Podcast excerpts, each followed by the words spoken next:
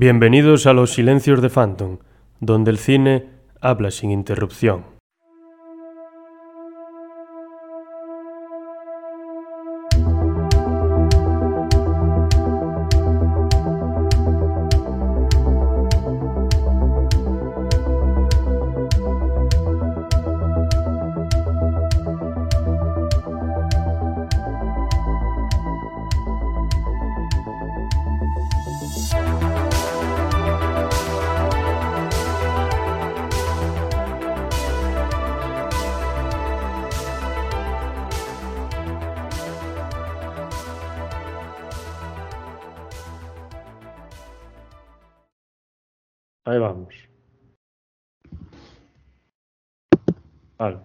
¿Qué tal? Muy buenos, bueno, muy buenas noches a todos y a todas. Bienvenidos una vez más después de este pequeño lapso a pensar plural, los silencios de Phantom. Y bienvenidos también una vez más a nuestros colaboradores que como últimamente son de Phantom, Daniel Gorostiza y David Caribe. Muchas gracias por estar con nosotros y como dije, bienvenidos y espero que estéis preparados para, para esta aventura simiesca. Preparado que estoy aquí para unirme a la revolución de los chimpancés.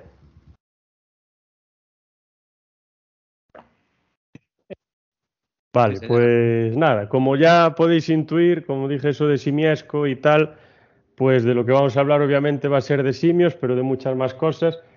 Y en lo que nos vamos a centrar va a ser en el universo del planeta de los simios, porque creo que si le queremos hacer homenaje a, a esta franquicia, a esta obra, no podemos centrarnos exclusivamente en la novela o centrarnos exclusivamente en las películas o incluso en la serie de televisión. Creo que tenemos que intentar presentarla y analizarla un poco en conjunto, porque es riquísima, o sea, tiene un montón de elementos. Y nada, para comenzar, pues me gustaría hablar un poco de lo que sería la, la novela, así por encima. Tampoco la quiero destripar porque creo que es digna de leer. No sé si vosotros la, la llegasteis a leer o le echasteis algún vistazo. A Daniel estuve taladrando la cabeza con ella, pero los demás no sé si visteis algo. Sí, hace bastantes años. Yo lo tenía un tono algo satírico, ¿no? No era como la película, Sí. si mal no recuerdo. Sí. Es, es más punzante, sí. Tiene ciertas diferencias. Sí, es más, sí, es más satírica, es más satírica. Sí, si te paras a pensar, recuerda un poco a- al carnaval, aquí sobre todo en Galicia, ¿no? Que es la subversión de los valores. Pues es un poco así la Sí. novela. Sí, bueno, sí, en, Gali- sí. en Galicia y en todas partes. ¿no? Sí, en todo el territorio del antiguo imperio romano, básicamente. Nuestros padres fundadores de la civilización. Sí. Phantom, no sé si ibas a decir algo, que te cortamos, creo. No, me estaba llamando la atención que viene de un francés, ¿no? El título. O sea. Sí, ¿No? un francés con una vida complicada, ¿eh? mm, Fue piloto en la Primera Guerra Mundial, con Francia, obviamente, y estuvo capturado en cautiverio. La portada es icónica de alguna película, ¿a que sí. Eh, Bueno, pero esta creo que no es la portada original.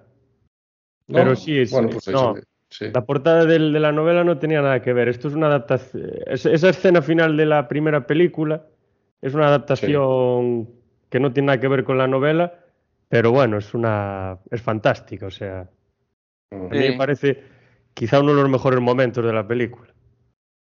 Aún así, yo diría que poner este tipo de portadas, ¿no? Quita un poco la magia, ¿no? A lo que es la película. Porque yo tengo una edición en DVD, Sí. bueno, lo hubiera sacado, lo tengo por ahí. Y la Mm. portada, bueno, es la, la célebre portada que todos conocemos. Aquí hace una referencia esta que tenemos aquí. No sé si se podría considerar un spoiler, ¿no? Pues la verdad que sí, Bueno, la, no. la verdad que sí. Sí, Porque sí. es que es un poco eso de, de Osimandias, no sé si lo conocéis, ¿no? El poema ese de Percy Shelley. La caída de, de los ídolos en la arena, en el desierto. Eh, Pues esto Sí. tal cual. Pero bueno, a propósito de, de Breaking Bad, sí. pero bueno, realmente si uno, bueno, tampoco sabe, si no leíste la novela no sabes si, si acaba de la misma forma o no. Entonces, es, podría ser un spoiler de lo que va a salir o de lo que no va a salir. Pero sí, no sé Claro. por qué. Pero seguro que será para llamar la atención. Como es tan icónica, dice, ostras, esta portada. Hay que leer. También impulsado un poco por la peli, ¿no? Yo creo que la película fue tremendamente popular en su día. Sí, a ver, tuvo mucho siendo, más, a ver. tuvo mucho más impacto que la novela y lo sigue teniendo. Y nada, este señor, pues, como dije, estuvo capturado en Japón durante, no sé, unos cuantos años. E incluso esto a lo mejor influyó un poco en, en lo que vio, ¿no? En el tema de la guerra, la destrucción y cómo se trataba a los presos y todo este tema. Igual influyó un poco en las ideas que luego intentó plasmar en la, en la novela. Y no sé si sabéis que escribió otra novela, que es la del el puente sobre el río Kubai o Kebai o algo así. Oh, sí. Ah, eso es Eh, esa creo que ganó, que ganó algún premio importante. Sí, sí, sí, sí. Sí. Adaptada por Célebre David película de Hollywood. Sí, un Mm. clásico, cine bélico. Pues ser de este, de este hombre también. No, uno de los actores no era el que hacía de Obi-Wan en, en la- en las Sí. primeras de Star Wars. Alec Guinness, ese, eh, de hecho, el protagonista de la película es Obi-Wan de joven, digamos. Sí, sí. Pues bueno, ahí tenemos va- buenas, dos buenas obras, dejó el, el señor este. Y aquí tengo apuntadas algunas ideas, así para introducirlo un poco. Luego a Daniel le preguntaré una cosa con respecto a Wells que pone por ahí abajo. Nada, en la novela lo que presenta es un, unos seres que van tripulando una nave, que son unas naves curiosas, que tienen una- unas velas, velas cósmicas o algo así, no sé cómo se llama, que existe una teorización de cómo se podrían construir y todo el rollo este. No me acuerdo exactamente el nombre técnico. Y nada, van por ahí y de repente se encuentran una botella en medio del, del espacio. Un objeto brillante que es una botella, que tiene un mensaje dentro. Y la novela es lo que dice el mensaje, que es de un periodista, francés también, porque el idioma que se habla en la novela es francés, no es inglés. Aunque luego en las películas, pues por motivos obvios, pues sería el inglés, pero en la novela el idioma franco, por así decirlo, sería el francés. Y eso, que se encuentra un manuscrito que escribe un periodista francés sobre las experiencias que tuvo en, un planeta que él no sabía qué era, cuál era, perdón. Y nada, lo que nos dice pues que es un planeta que está dominado por los simios, en, los- en el que los seres humanos no pueden hablar, en el que los simios experimentan con los seres humanos y que tiene un grado de desarrollo de la civilización parecido al nuestro, pero un poco menos, eh, está un poco menos desarrollado. Y pues, bueno, habla también de cómo esta persona con su tripulación es capaz de ponerse a viajar, porque viajan a la velocidad de la luz. Creo que es un viaje que dura 18 meses y son no sé cuántos meses acelerando luego no sé cuántos meses eh, en el punto de aceleración que ellos quieren y luego no sé cuántos otros meses frenando. Claro, entonces la paradoja de la velocidad de la luz, ¿no? Cuanto más rápido vayas, cuanto más cerca de la velocidad de la luz estés, el tiempo para ti pasa más despacio. Entonces, lo que para uno son 10 años, pues para ti son 5 minutos. Entonces, claro, viaja del 1970 o 60 hasta el casi 4000 o una cosa así. Y se da cuenta de que, bueno, llega un planeta que él no sabe realmente que es la Tierra, aunque no voy a decir si es la Tierra o no, y se encuentra con que, como dije antes, el- la subversión completa de los valores, que todo lo que él creía que, que iba a ser de una manera y como él lo conocía todo, sigue siendo igual, pero en vez de ser los seres humanos los que son los dominadores y los que eh, se imponen sobre las demás especies, pues son los simios, los, perdón, los orangutanes, los chimpancés y los gorilas. Y aquí pues te presenta eso que dije, que la humanidad pierde el control sobre la Tierra, que el ser humano se vuelve un ser primitivo, estúpido y sin habla, y que los primates superiores pues son los que acaban dominando el mundo. Luego en toda la novela se ve un, debate entre los propios simios, entre el evolucionismo y el fijismo. El fijismo pues es lo que solían defender los, y aún lo defienden todavía, los creacionistas, que las especies pues que no cambian, fueron creadas por Dios en un momento concreto histórico, supongo que en, el comienzo de la historia, en el Génesis, el que era, creo que era el 9 de septiembre a las 11 de la mañana en el año 6400 antes de Cristo o algo así, que había un obispo que había establecido eso. Y eso, que se opone en la postura fijista, que es la en la que creen los orangutanes, que son los guardianes del saber y de la religión y todo esto, y una postura más evolucionista que es en la que empiezan a profundizar los chimpancés, que son pues más experimentales, les interesa más por la investigación y todo este tema. Y nada, al fin y al cabo, pues es una distopía muy trágica, sobre todo en la primera película, como ya vemos en la portada esta. Esto es que, ver la Estatua de la Libertad así caída significa que significa la, caída de la civilización, no solo una estatua caída, sino que la civilización humana se acabó. Con toque patriótico. También, eso, bueno, eso también. Sí, que enlaza un poco con la escena de la peli del principio, en la que uno de los astronautas clava la bandera en una mm. roca y Taylor se empieza a descojonar de risa diciendo, ah, bueno, a estas alturas que pasaron 3.000 años. Le empieza a decir, ¿eso qué significa? Tal, eso no sé qué, sí. Sí. Y es sí, eso, o sea, una distopía total, es trágica, incluso las películas nuevas, la última de ellas, que es de 2017, que os lo comentaba yo el otro día, me parece, buah, pesimista, trágica, o sea, es una película triste a más no poder que se mm. enfoca en la primera persona de, César. Es tristísimo. Sí, sí, Cuando lleguemos a la rebelión de los simios, yo creo que ya podríamos enlazar un poco también con, el, con la nueva trilogía, que yo creo que es mucho de ahí también. De, sobre todo de la cuarta película. Sí, de la cuarta película de la vieja saga. Y eso, fundamentalmente. Eh, bueno, es ciencia ficción, yo creo. Si Daniel no está de acuerdo, que nos corrija, que es el que le preocupa más esos temas, pero yo creo que no me equivoco. La diferencia es muy sencilla y la gente la puede entender fácilmente. Si hay ciencia, aunque no sea una ciencia real, se, puede ser una ciencia inventada, pero ciencia es ciencia ficción. Si lo resuelves con magia, pues es fantasía. Por ejemplo, mi saga favorita de cine, Star Wars, no es ciencia ficción, es fantasía. Está ahí la fuerza, el esto, lo otro, pues pero esto sí es, ciencia ficción, viajan en el tiempo, eh, vemos sociedades, vemos cosas, sí, ahí hay ciencia. No, no, no, no, comprobada porque todavía no hemos podido viajar en el tiempo, pero hay una teoría científica o varias que hablan del viaje en el tiempo. Mm.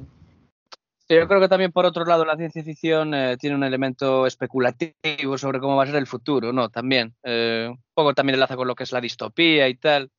Pero bueno, o sea, yo creo que la ciencia ficción, además de, ser científica o pseudocientífica, también habla un poco sobre nosotros mismos, sobre, sobre la sociedad, ¿no? Al final, lo que sabemos Blade Runner y está haciendo un comentario sobre la sociedad que tenemos, eh, o cualquier otra película, incluso si nos vamos ya al, viejo nuevo Hollywood, eh, películas como Yo Robot, esta, pues también un poco, ¿no? Y bueno, yo creo que está, está bastante bien. Esta película habla sobre nuestra civilización. Al final hay muchos paralelismos entre los monos y sus estamentos con los seres humanos y sus estamentos. Y ese es un concepto que se va a desarrollar luego eh, más minuciosamente en posteriores películas de la saga, sobre todo a partir de la tercera, yo creo. Sí, es un poco poner los, los vicios humanos a remojo, casi, ¿no?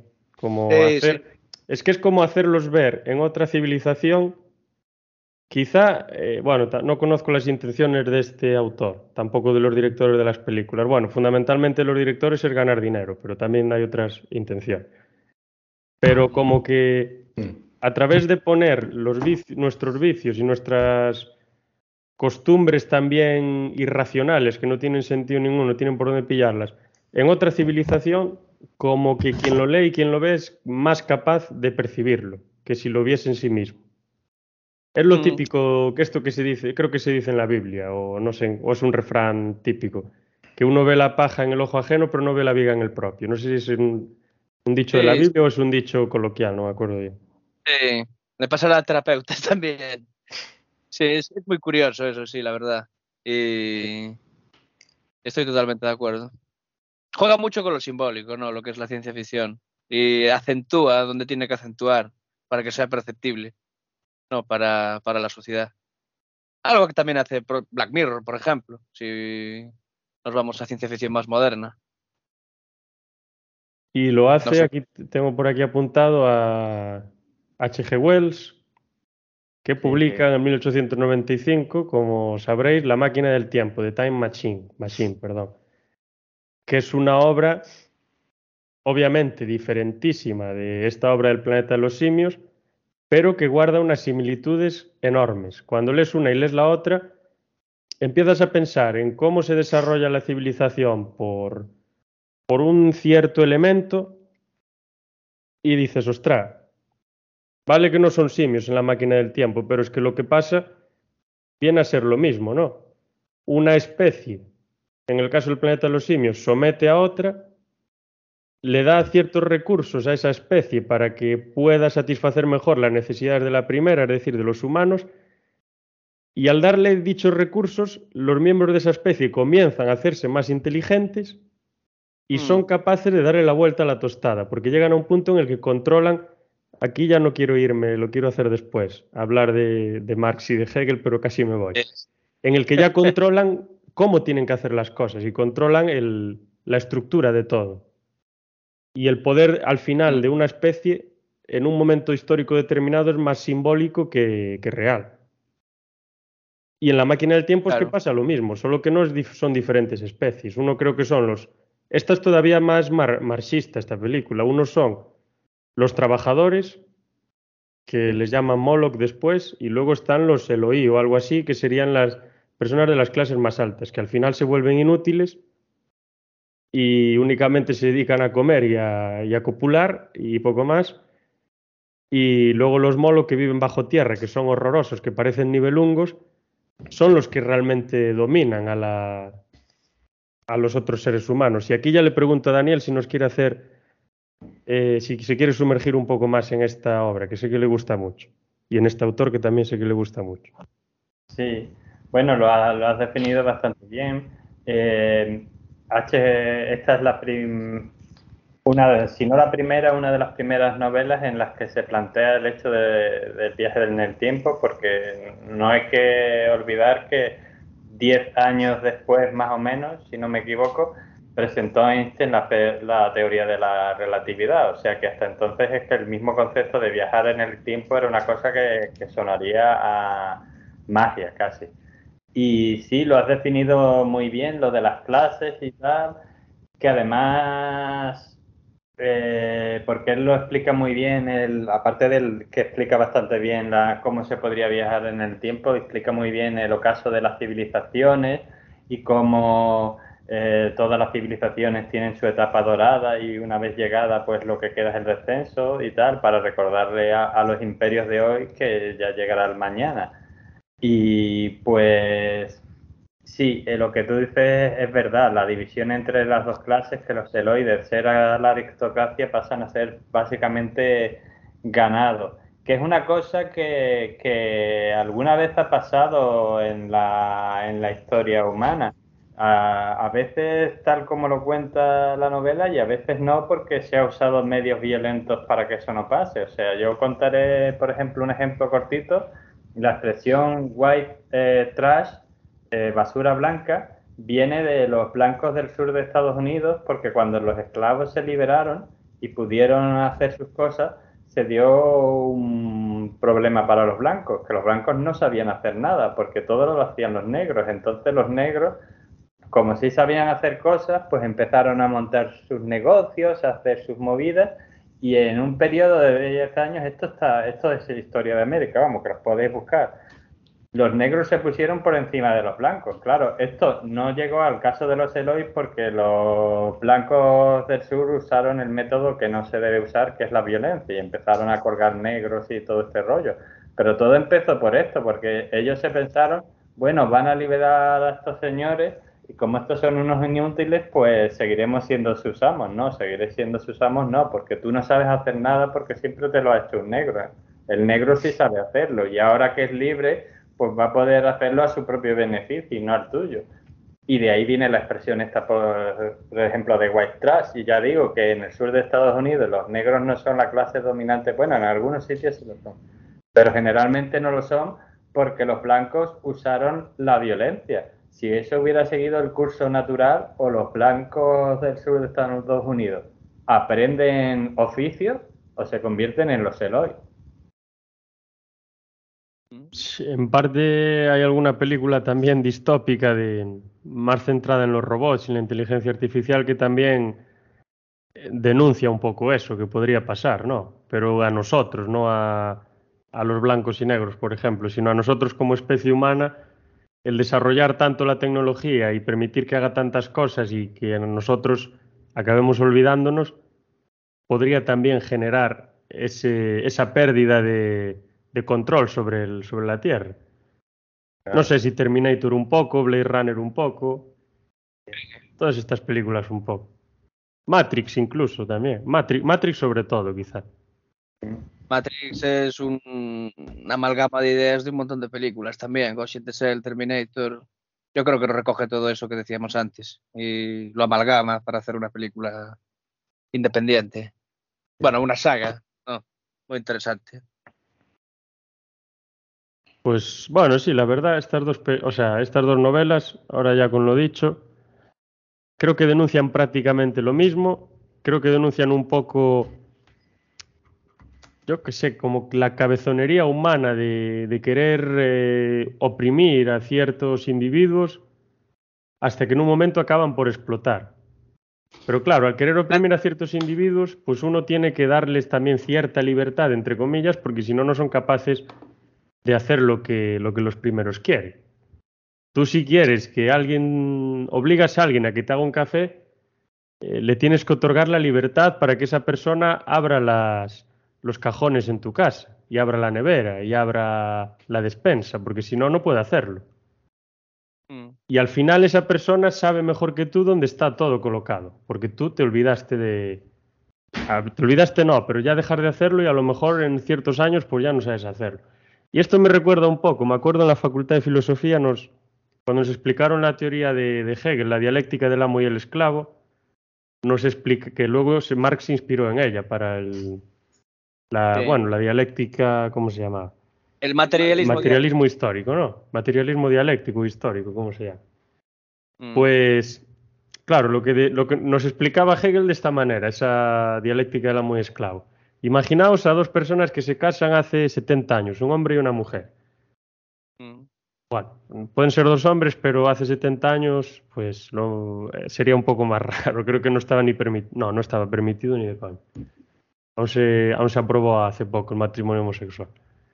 Pues se casan y el hombre lo que hace es trabajar fuera de casa, lo que se hacía normalmente, y la mujer está en casa. Y entonces el hombre llega a un punto que a lo mejor cuando era soltero era capaz de cocinar y de limpiarse la ropa y de todo, porque no tenía nadie que se lo hiciese y vivía solo. Pero llega un punto en el que la mujer le hace todo y él se inutiliza dentro de casa, no es capaz ni de freír un huevo al final, porque ya no lo hace, pierde la práctica, ya no sabe hacerlo, no sabe planchar la ropa, no sabe pasar una escoba, no sabe fregar, no sabe freír un huevo, no sabe doblar la ropa, eh, no sabe lavar los platos, no sabe lavar las sartenes, no sabe hacer absolutamente nada en casa, por falta de práctica. Y ese, en ese momento es cuando la mujer, aunque simbólicamente no tenga poder sobre él, efectivamente sí que lo tiene, porque es la que puede y sabe hacer las cosas y es la que gestiona las cosas en la casa. Aunque él sea el que esté trayendo dinero de fuera, si ella decide no hacer las cosas en casa, todo se resquebraja. Y es lo que dice también la palabra prohibida. No sé si os acordáis en las películas de los simios, ¿no? No. No, exactamente. Cuando la mujer eh, de esta situación, de esta pareja, dice no, todo se resquebraja y las tornas pueden dar la vuelta. Y eso nos, nos lo explicaba así el profesor. Era bastante, bastante fácil de entender, la verdad. Porque la teoría se las trae, ¿eh? pero bueno. Sí, se le puede dar un par de vueltas, porque al final yo que sé, ese otro que es el esclavo tiene que reconocer primero al amo como tal. Y claro, o sea, al final llegas a la conclusión de que para que el esclavo deje de ser esclavo tiene que ser convertirse en amo, de alguna forma.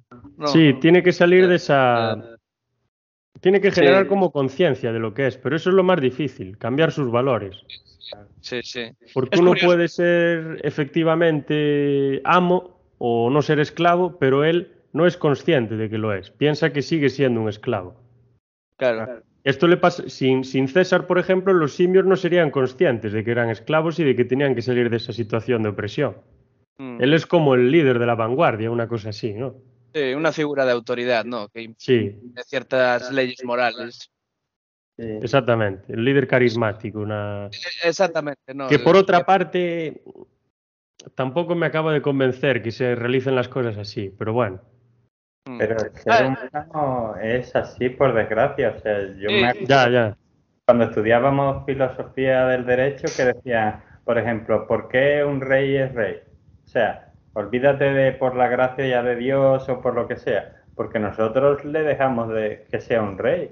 Si nosotros decidimos mañana, la mayoría de la población de un lugar, que esa persona no es nuestro rey y como cual no tiene los derechos de ser un rey, deja de serlo. Entonces, en realidad, quien le otorga ese poder es el pueblo. Lo que pasa es que el pueblo no lo sabe y, por desgracia, pues hace falta esos líderes O sea, la India no se habría independizado si no existiera Gandhi, o Sudáfrica, los negros no se habrían liberado si no hubiera aparecido Mandela. Habría tenido que aparecer otro, porque generalmente las masas, no quiero ofender, pero suelen ser pasivas. Mientras hay un plato caliente en la mesa, les da igual. Sí, sí, total, totalmente. Claro, al final es incluso lo que dice la Constitución, ¿no? Que la soberanía nacional emana del pueblo, lo dice ya en el, en el capítulo 1. No, es muy interesante. Pero bueno, yo también recuerdo, joder, eh, una de las últimas páginas de Apuntes del Susurro de Dostoyevsky trataba esto precisamente al respecto de que mm, aunque les demos libertad a los individuos, los, individuos eh, bueno, eh, la utopía de libertad y la sensación de libertad siempre está bien tenerla ahí, pero al final cuando le, no le dices a alguien lo que tiene que hacer, acostumbra a volverse loco. No, entonces, yo qué sé, los líderes, las figuras, incluso son inevitables, ¿no? De, igual forma que un, que un niño necesita un tutor, un padre, una madre, el pueblo necesita, al menos a mi parecer, a sus líderes, ¿no? Toda esa anarquista, eh, sí, sí, sí, es que me estoy, no me estoy equivocando, no sé, me parece completamente fuera de, la realidad, ¿no? Y, es, complicado, sí. Es que el, líder de ese tipo es un poco como la personificación de las necesidades de un tiempo, ¿no? Exacto. Que al final mucha gente, lo que decía Daniel, si les dejas, incluidos mm. seguramente nosotros, pues bueno, estoy aquí bien, tal, pues no me voy a, pelear ni voy a luchar por nada. Dices, la idea de libertad, sí, o sea, nos otorgan esa cierta libertad, pero claro, si no tenemos una necesidad o no tenemos algo por lo que nosotros luchar o que consideremos que sea noble o tal o lo que sea, pues vamos a vivir la vida sin más. Eh. Claro, pero esa, esa idea que consideramos que es noble y tal, al final tampoco deja de, deja de ser una idea de otro, de otro que asumimos para nosotros. Eh, bajo esa perspectiva existiría eh, la libertad como la libertad para hacer lo que queramos por de motu propio, por nuestra propia cuenta, sin ningún tipo de influencia. Es eh, imposible, ¿no? Vivimos en sociedad y la sociedad está llena de otros, ¿no? Y ya lo decía Aristóteles, ¿no? Viva fuera de, eso, es un monstruo, es un dios. ¿No? Sí, un, idiota, decía. algo así. Claro, es que sí, si cada uno se deja llevar por su instinto, mm. entonces seríamos todos líderes carismáticos casi, estaríamos peleando, o sea, peleando no, pero mm. no sería demasiado agradable la situación. Y sí, por desgracia sí que necesitan, o sea, colectivamente, ideal, y dentro de la idealidad sería lo mejor, ¿no? Pero si nos lo paramos a pensar, decimos, para organizarse siempre tiene que haber alguien, aunque no nos guste, que sea el que da el paso adelante. y que en algún momento sea, aunque sea poco, pero que sea algo autoritario, que diga, pues aquí se hace esto, aquí mando yo. aunque no nos guste. Sí, en un primer estadio sí, luego se puede enmendar o puede haber críticas y se puede llegar a un estado algo más democrático, por así decir. A ver, realmente es un poco lo, que cuenta la segunda parte de la, de la, saga, ¿no? Porque la saga consta de cinco películas y la tercera sirve de conector, ¿no? Entre una parte y otra, que es eh, primero la parte de los astronautas, luego la parte de César. Yo creo que la parte de César eh, refleja un poco todo lo que estamos contando aquí, ¿no? Sobre la revolución, eh, el líder carismático, incluso cómo van surgiendo líderes autoritarios que se oponen primero a César, ¿no? Que son los eh, gorilas, ¿no? ¿Cómo eran los? Eh, que hay una especie de orangutanes pueden ser. hay gorilas. Sí, este que es un fuertote negro que está gorila, una gorila, sí. sí pues los gorilas. Y sí, o sea, César al principio parte un poco de eso, pero luego vamos viendo que se va convirtiendo en, en algo más democrático, ¿no? Al fin y al cabo es, es, hijo de quien es, aunque no lo hayan criado. Y, y ¿cómo era? Cía y... ¿Cómo se llamaba el otro? Cornelius, ¿no? no eran, unos, eran unos científicos, ¿no? Eran... Sí. Eh, digamos que se oponían un poco a lo que era el doctor Ceius, ¿no? Que era el más eh, mesiánico de todos, ¿no? Casi como es una figura de, autoridad. Sí, a mí me recuerda un poco a los, a los rabinos. Sí, o al Papa.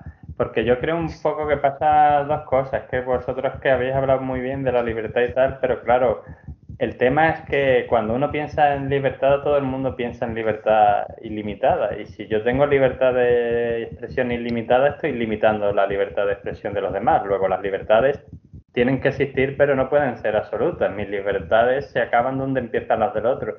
Y el otro problema, me gustaría atribuirme a mí la gran idea, pero ya lo hizo un, un autor latino que leí yo en el instituto cuando estudiábamos latín, que se llamaba Salustio, que decía el problema es que el pueblo no quiere ser libre, lo que quiere es un amo, un amo bueno. Lo que ha dicho alguien que te diga, pues mira, esto no lo hagas porque está mal, esto hazlo porque va a ser mejor para ti y así no tienes que pensar. Entonces, César, yo creo que un poco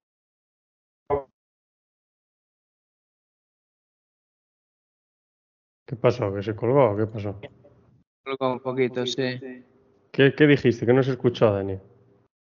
Quedamos en eh, César, yo creo que un poco, punto suspensivo. Sería un poco obligado a ser un líder autoritario, porque los simios, si no fuera por él, no habrían dejado de, ser esclavos. Pero es que, ya lo he dicho antes, esto ha pasado también en la Tierra. O sea, los negros sudafricanos decían qué mal estamos, qué mal nos tratan los blancos, pero ahí seguían hasta que llega un señor o un grupo de señores y señoras y dicen, no, qué mal estamos, no, vamos hacer algo para remediar esta situación, con el quejarse, pero es un poco eso, el, al final lo que quiere la gente es un amo bueno, no, no ser libre, por desgracia. Sí, como quieren un padre que no les castigue de forma severa, sino que, bueno, les eduque más bien, ¿no? Es un papel interesante, ¿no? Yo creo que en las películas, al principio César ejerce un poco el papel ese de líder autoritario, ¿no? Es un poco como Stalin, podríamos decir. Pero luego, digamos que se pasa a la, a la, socialdemocracia, ¿no? La película siguiente. Sí, luego se va ablandando. Sí, sí, con el paso de los años. Muy comprensivo, súper pacífico. Pero bueno, la idea que me gusta que tienes del principio es que, eh, que me recuerda. Bueno, no, no me recuerda. Nada, esto no. Que la idea que tienes del principio es que él no quiere matar a los humanos. Que su idea básicamente es, es convivir. Pero luego, bueno, pues pasa lo que pasa, ¿no? Sí, es curioso, ¿no? Porque al final, eh, si nos paramos a analizar lo que pasa en la rebelión de los simios, es que yo creo que César se siente un poco jodido, ¿no? Se siente un poco, siente un vacío, porque, joder, el que era su padre adoptivo, que era Armando, eh, el que lo cuidó cuando Ricardo Cornelius y Cía, pues Ricardo Montalbán, pues ese hombre murió, se quedó solo. Es, Entonces, claro, yo no sé toda esa Es increíble eso, porque cuando César explota, no es porque maten a los simios o porque los opriman, es porque matan a su tutor, que es un ser humano. o sea, es la paradoja. Claro, claro. Mm. A mí es lo que me, más me... Sí, totalmente. Lo que más me llamó la atención de la, de la película, de esta que es la cuarta, que creo sí es la cuarta, ¿no? Conquest of the Planet of the Apes. Conquista el planeta de los simios del año 72, lo tengo aquí apuntado. Que la dirige Lee Thompson, que también dirige la quinta. Y eso que decía, o sea, David, que, que, lo que le hizo sentir ese vacío, lo que le hizo explotar y apretar los dientes y sentir esa rabia de decir no puedo más, quiero cambiar esto, fue el asesinato. Bueno, no fue un asesinato, bueno, no lo voy a decir. La muerte de. Bueno, una cosa rara que. Sí, Prácticamente sí fue un asesinato. Pero, fíjate una cosa, que yo creo que también eso le hizo ver lo que no le gustaba de la sociedad humana y por qué quería él cambiar ese mundo, él creó una de las leyes que dijo, simio no mata a simio, a diferencia de lo que a lo mejor podían haber hecho los humanos con su padre adoptivo. Quiero decirte, una de sus primeras leyes es esa, básicamente. No, no puedes hacer esto porque simio mata simio.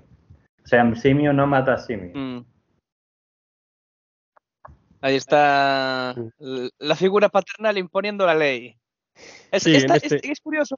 En este caso. Es curioso porque esta ley, yo creo que en la segunda parte de la, de la nueva trilogía, creo que se explota dramáticamente bastante bien. ¿no? Hay alguna escena ahí muy interesante. Cuando a César le empiezan a salir adversarios. No, no la Sí, bueno, básicamente es uno, ¿no? Es... Sí. Por ejemplo, en, la, en, la, en las películas antiguas, en la quinta, es cuando tiene ese problema con el gorila, con Aldo. Exacto. Es el que se revela, pero luego en la segunda de las nuevas, que es el 2014, si mal no recuerdo, el problema lo tiene con un chimpancé que se llama Koba. Y es bastante parecido. La situación es bastante parecida, porque cada uno quiere bueno, lo que pasa en la segunda película de, la, de esta última trilogía, o sea, se ve la, la, asquerosidad, ¿no? la putrefacción tanto de los humanos como de los simios, que no se salva ninguno. Y, quizá ese odio y esa forma de ser tan rastrera que tengan los simios en ese momento sea en parte por la educación y la influencia que recibieron de los humanos en otra parte y lo que recibieron, la hostilidad que recibieron de ellos durante muchos años por parte de unos humanos, no por parte de todos. Que César es muy consciente en ambas, en, la trilogía y en esta heptalogía de, de, los años 70, es muy consciente en todo momento de que hay tanto humanos buenos como humanos malos, como simios buenos y simios malos. Que no se salva, no por ser de una especie u otra, uno va a ser bueno o malo, pero al final le dan la vuelta absolutamente a todo. Pero bueno, eso es lo que pasa, por desgracia, muchas veces con las revoluciones, ¿no? Ya lo comentamos un poco fuera de, cámara alguna vez, es como cualquier revolución. Puedes coger, yo te puse el ejemplo del cristianismo, porque es que es muy significativo y la gente no lo suele saber, sobre todo los que menos lo saben son los cristianos. O sea, si tú ves, tienes que ponerte en el contexto de la época, la filosofía de Jesús era bastante igualitaria y defendía a las mujeres y a las personas humildes y tal y cual frente a los poderosos, le daba de hecho mucha caña a los ricos y a los eruditos, o sea, todo eso que hoy en día podríamos llamar hasta que casi marxismo, que yo no digo que lo sea, pero mucha gente lo ha hecho. Y ahora te viene San Pablo, que es el que adapta a Jesús y es el apóstol, no se le llama el apóstol de los gentiles, o sea, el que difunde todo el tema y como el tío era súper carca, súper misógeno y súper extremista religioso, pues lo que hizo es coger el mensaje de Cristo y lo que me interesa, pues para adelante, ¿no? Todo el tema de, del premio en la otra vida o el castigo, todas esas cosas que me gustan, para adelante. Pero todo lo demás, lo de hombre, os estáis pasando con las mujeres o no, los, pobres tienen los mismos derechos que, los ricos, tal y cual, el que esté libre de pecado que tire la primera piedra. Todo eso, como no me interesa, se queda atrás y entonces resulta que esa revolución social, entre comillas, que sería en ese rincón del imperio romano, que fue ese nuevo judaísmo de ese señor llamado Jesús, pues se queda en básicamente nada en folclore porque al final el que lo difunde pues es un señor que es muy conservador. Yo no quiero ofender a nadie, pero la historia está ahí la historia cristiana está ahí. Y si tú te lees las cartas de San Pablo, pero dices, pero este señor, ¿qué me está contando? ¿Por qué odia a este, a este tipo de personas? ¿Por qué odia a las mujeres? Si Jesús decía lo contrario. Y lo que pasa, y es yo creo un poco lo que refleja, lo vemos tanto, sobre todo en la primera película, el tema de que la revolución la inició un chimpancé y en la, en la segunda también.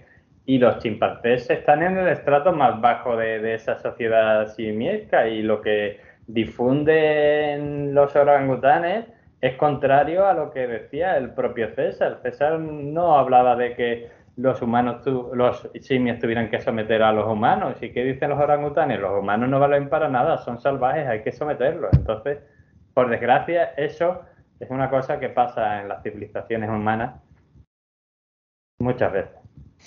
No tienen alma, dice. ¿no? No. Eso dice, que Dios creó al, al simio a su imagen y semejanza, le insufló el alma y el resto de criaturas las puso ahí para, para ellos, como los seres humanos. Sí, Incluso le da un poco la vuelta a todo. eh, en la primera película o en la segunda creo que se ve cuando se ve afeitándose a Charlon Heston, que le dicen que eso le hace parecer muy primitivo, esa falta de pelo. Sí, Todo lo contrario. Pero el tema este de que el simio está hecho la imagen y semejanza de, de Dios y todo este rollo, eh, eso lo decía el doctor Zayus, ¿no? Recuerdo. Sí. Sí, la, la religión instituida, ¿no? Como Exactamente. Pero luego el doctor Zayus yo creo que ya sabe la verdad de lo que pasa ahí, ¿no? Porque en el último acto de la Sí. película como que yo ya le dice a, a Taylor, si vas por ahí te vas a encontrar cosas que no quieres ver. Y efectivamente se las encuentra. es una Claro, no sé figura eh, es una figura controvertida la del Dr. Sayus. Sí, o sea, es un tío que, que, bueno, que predica una determinada cosa, pero que luego eh, igual entiende que todo eso no es nada más que pues una metonimia, una metáfora o algo así, ¿no? Porque, joder, claro, no creo que se quede solo en su figura de sacerdote o del líder carismático, ¿no? Un líder político, ¿no? De alguna forma, porque también lo era, ¿no?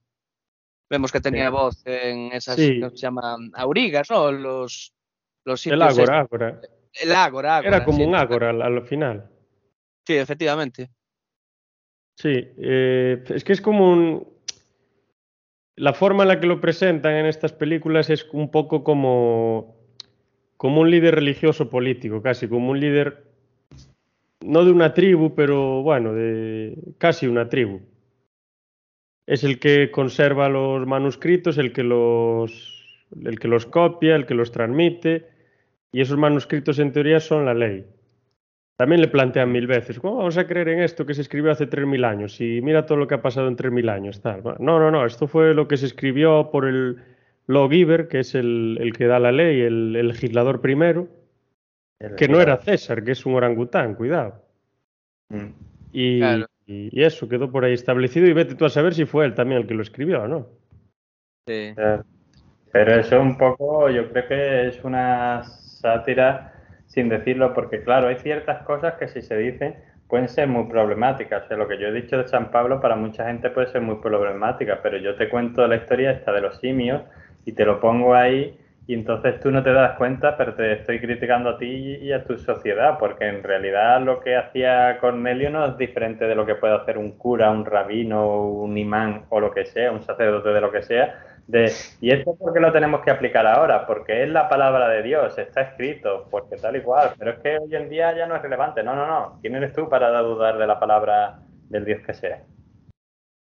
Sí, es curioso. es, es- es interesante que a lo mejor es como que una- un grupo de personas tienen ciertos in- de personas, perdón, de simios, tienen ciertos intereses. Bueno, los simios no sé si se puede decir que son personas en este caso. Vamos a decir simios, da igual. Eso es otro debate ya. Nada, ese grupo de simios pues tienen unos ciertos intereses y como que creen que esa doctrina y todas esas creencias son las que pueden servir para satisfacerlos. Entonces, a lo Claro. mejor están transmitiéndolos, como pasa en la historia humana, ¿no? Para, para que la gente no se salga de los cauces que ellos quieren que siga. Mm. Luego hay otra cosa que me parece muy curiosa y es que tienen esta, este mandato, ¿no? De simio no mata simio. Y creo que en las películas solo se presenta en una ocasión que un simio mata a un simio. Porque lo que hace César con Aldo no, no creo que se pueda considerar un asesinato. No lo llega a matar, no, no. Es que no es él el que lo. Es como que lo mata la comunidad, es, eh, pero casi simbólicamente, sin tocarlo. O sea, es una cosa así. Sí. Es que casi se mata el. Bueno, es, eh, es un tema digno de Es análisis. un, castigo, es un castigo, ¿no? Es casi como un juicio, porque al final eh, Aldo fue el responsable, ¿no? De la muerte del hijo de César, recuerdo, o algo así. Sí, había- prácticamente fue el, el asesino, sí. El asesino. No sé Casi, si os casi. de, Casi, no, porque se cayó de un árbol o algo así, una movida. Un árbol del que él cortó las ramas, o sea. Claro, claro. Entonces, eso ya no fue homicidio, fue con, con premeditación ya. El tío sabía y con dolo lo que iba a hacer. O sea que el pueblo le castigó, ahí nace la justicia. Eh, llamemos la ley del talento al principio, pero. Pues como que ellos, ellos lo, lo, condenan gritándole simio no mata simio, bla, bla, bla, bla, bla. Lo acorralan y él mismo es el que, como el que acepta la pena de alguna manera y el que la, y el que comete, se, se, mata a sí mismo. Bueno, no mm. sé si se mata porque no se ve tampoco, pero lo dejan ahí que parece que sí. Y lo que quería decir era que como que como los simios muestran esa agresividad y se ve que tiene una agresividad enorme, quizá la situación que luego desarrollan con respecto a los seres humanos, de maltratarlos, de matarlos, de hacer de todo con ellos, es como una válvula de escape para no agredirse entre ellos. Como le mm. pasa a muchas tribus también, que matarse o pelearse entre diferentes tribus es como una forma de desahogarse, que no es aconsejable ni la justifico bajo ningún concepto, pero bueno, son las, son las maneras históricas que se han tenido de como de equilibrarse, de desahogarse, ¿no? Yo me voy a pelear con los de esta tribu y así no me peleo con los de la mía, porque tengo aquí una agresividad dentro que tengo que sacar. Claro, claro, claro. Sí, sí. Digamos que desvían todo el odio hacia un enemigo conjunto, ¿no? Hacia el otro. Hacia un otro, sí, que no forma parte de su endogrupo, sino que es un extraño a alguien diferente. Claro, y quizá odia. Es como un pasa un poco con las nacionalidades, ¿no? Sí, sí. Al final, yo qué sé, pensaba, esa gente, por ejemplo, el caso de los ingleses o cualquiera. Los ingleses, voy a poner el ejemplo, están orgullosísimos, soy inglés, soy inglés, soy inglés. Claro, pero te generan una conflictividad con otra nacionalidad, pero luego los ves entre ellos y se llevan fatal entre ellos. Incluso peor que con los de otro país. Un poco como mm. los argentinos. Sí. Que también tiene muchos problemas con el e. Están muy alterados. Hombre, el Solo hay que ver. Sí. Siempre une, eso siempre. Eh, los griegos antiguamente también se peleaban en, entre ellos las ciudades, estados y tal y cual, pero cuando. Y, y, cada, y nadie era griego, ¿eh? Yo era de Atenas, tú eres de Esparta y el otro es de donde sea Ahora llegaban los persas y decían, todo esto es mío. Y no, no, no, porque esto es el pueblo de Grecia. Y se unían ahí y no había quien pudiera con ellos. Entonces, el enemigo externo, por desgracia, une mucho. El enemigo de mi enemigo es mi amigo. Frase vista en alguien personal. Cierto, cierto. Bueno, seguimos. a ver, las películas por las antiguas yo creo que las comentamos bastante bueno, nos falta comentar un poco de los subterráneos, ¿no? No sé si queréis decir algo de ellos. En la segunda, Beneath, the Planet of the Apes, de Ted Post. Yo creo que hay un elemento en toda la saga del planeta de los simios, sobre todo en las dos primeras, pero en general en toda la saga que se, que se nota mucho que son películas que se rodaron durante la Guerra Fría. No, toda la, la paranoia nuclear y, y y ostras, claro, el tema de los subterráneos es muy curioso en ese sentido, porque ellos le rinden pleitesía a un dios que es una bomba nuclear. ¿no? Sí, mira, eso lo tenía por aquí apuntado. Aquí sale nuestro amigo Gorila. Ahí está. Y ahí pongo por ahí, peligro nuclear y carrera armamentística, sí, totalmente. O sea, mm. es en plena... Sí, llevaba la Guerra Fría pues sobre unos 10 o 12 años y ahí en el en el, en el ojo del huracán. Luego hay también un cambio un poco en, la, en el tipo de películas de ciencia ficción. Porque en los años 50 se hacen películas eh, de ciencia ficción de, lo, de extraterrestres que vienen a la Tierra. Esto es curioso. Porque y en los años 60 somos los humanos los que nos vamos a otros planetas. Sí. Yo creo que el pavor por la Segunda Guerra Mundial, por el nazismo, incluso antes de la, pues eso, de la guerra de la Guerra Fría con la URSS y tal, fue lo que motivó un poco todo el tema de los extraterrestres, ¿no? O igual me estoy tirando el pisto. No, no. Pero... Seguro que tiene que ver, sí. Sí, sí, sí.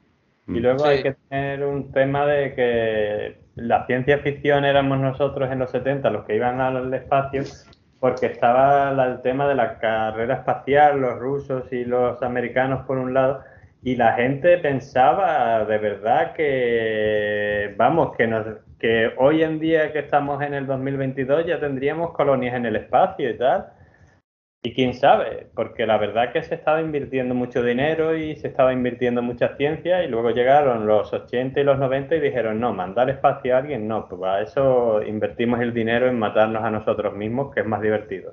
Pero lo cierto es que los 70 la gente pensaba que íbamos a tener colonias en el espacio porque se veía ahí, habíamos puesto hombres en la luna, que habíamos creado satélites artificiales, que esas cosas que ahora usamos para que yo te mande un mensaje en el móvil, los pusieron en los 60. Y por cierto, eso salió de un autor de, ciencia ficción, el, el, que el de 2000 Odisea, o sea, el de Odisea en el espacio, 2001 Odisea del espacio, el escritor de la novela fue el que descubrió la órbita para tirar a un sol. Quiero decirte que todo acompañaba para y que los 70, ya con esto concluyo, es que fue una época de muchas revoluciones, la revolución de los afroamericanos en América, la revolución feminista. Eh, a mí esto me da mucha pena, la verdad, porque sí es que es verdad que aunque ellos perdieron, nosotros disfrutamos algunas de las cosas que consiguieron aún perdiendo, esos jóvenes, que son la generación de mi madre básicamente, que ahora son gente bastante mayor, creían que iban a cambiar el mundo y estuvieron a punto de cambiar el mundo. Lo que pasa es que el sistema y la gente más mayor de aquella época mm, se lo impidió. Si los mayores le hubieran echado una mano en vez de ponerle las zancadillas, pues ahora viviríamos en un mundo inmensamente mejor, pero no. Y esa mentalidad se traslada al cine también. Y por eso yo creo. Sí, sí, totalmente. Mm. Totalmente. y César cambia el mundo mundo, sí. Efectivamente. El mundo en general, no. El suyo en particular, pero. Sí. Ahora voy a decir aquí tres cosas de. Si, si os acordáis, el, pasa una cosa curiosa, otro tema con los virus que andamos a vueltas. Que en el año 83 se dice en la tercera o cuarta película, no me acuerdo, de la, de, la eh, pentología original, que un virus mata a todos los perros y gatos del planeta. Mm. Y entonces, pues, esclavizan a primates superiores y empiezan a, utilizarlos para ciertas cosas. Claro, yo creo que ese virus, esto no se explica, ¿no? Pero yo pienso que ese virus también ayudó un poco a antropomorfizar a los simios, tío, porque de repente, pues eso, veíamos pues a simios de 10 años atrás a ese momento, pues yo qué sé, casi en la línea del planeta de los simios original, ¿no? Sí, sí, no tiene nada que ver. Eh, quizás sí influyó un poco. Luego la, la trilogía última, el virus, si os acordáis, que se llama AP14 no sé qué o algo así, es un virus que desarrolla un científico que es James Franco en la primera película. Mm. Eh, que bueno, le gustan mucho las pastillas y esas cosas, pero bueno, Que aún vi yo una serie suya hace poco, de Dios, que me gustó mucho. Pero bueno. La, de David Está muy acabada la actualidad. Las crónicas de Wall Street. El tío ese, pues, bueno, lo sentenciaron ya. Desarrollan ese. Es un virus que ellos. Que él cree que puede curar el cáncer. O sea, el cáncer no, perdón, el Alzheimer. Y entonces empieza a inyectarlo en diferentes primates, ¿no? Y se ve cómo sus capacidades cognitivas aumentan enormemente. Y dice que el único efecto secundario es que se le ponen las pupilas de color verde. Y, pero claro, se desarrollan de una manera descomunal. O sea, les afecta muchísimo, pero les afecta para, para bien. Bueno, para bien o no, a lo mejor no está bien que se desarrollen así, pero que sus capacidades cognitivas e intelectuales aumentan enormemente, pero cada día. Y se transmite de, de generación en generación. En cambio, ese virus a los seres humanos los machaca y se empieza a transmitir por todo el mundo y entonces tienes unos chimpancés, gorilas y orangutanes fortalecidos por el virus porque les viene muy bien y a unos seres humanos que aparte de los problemas que tienen y de tener que enfrentarse contra esos simios que se rebelan por las razones de las antiguas películas también, pues eh, están también muriéndose por el virus. Y hay un momento en la película que se dice, nos vamos a morir todos, bien sea por el virus o peleando. Y dices tú, bueno, pues ya apago la tele, ya no veo la película.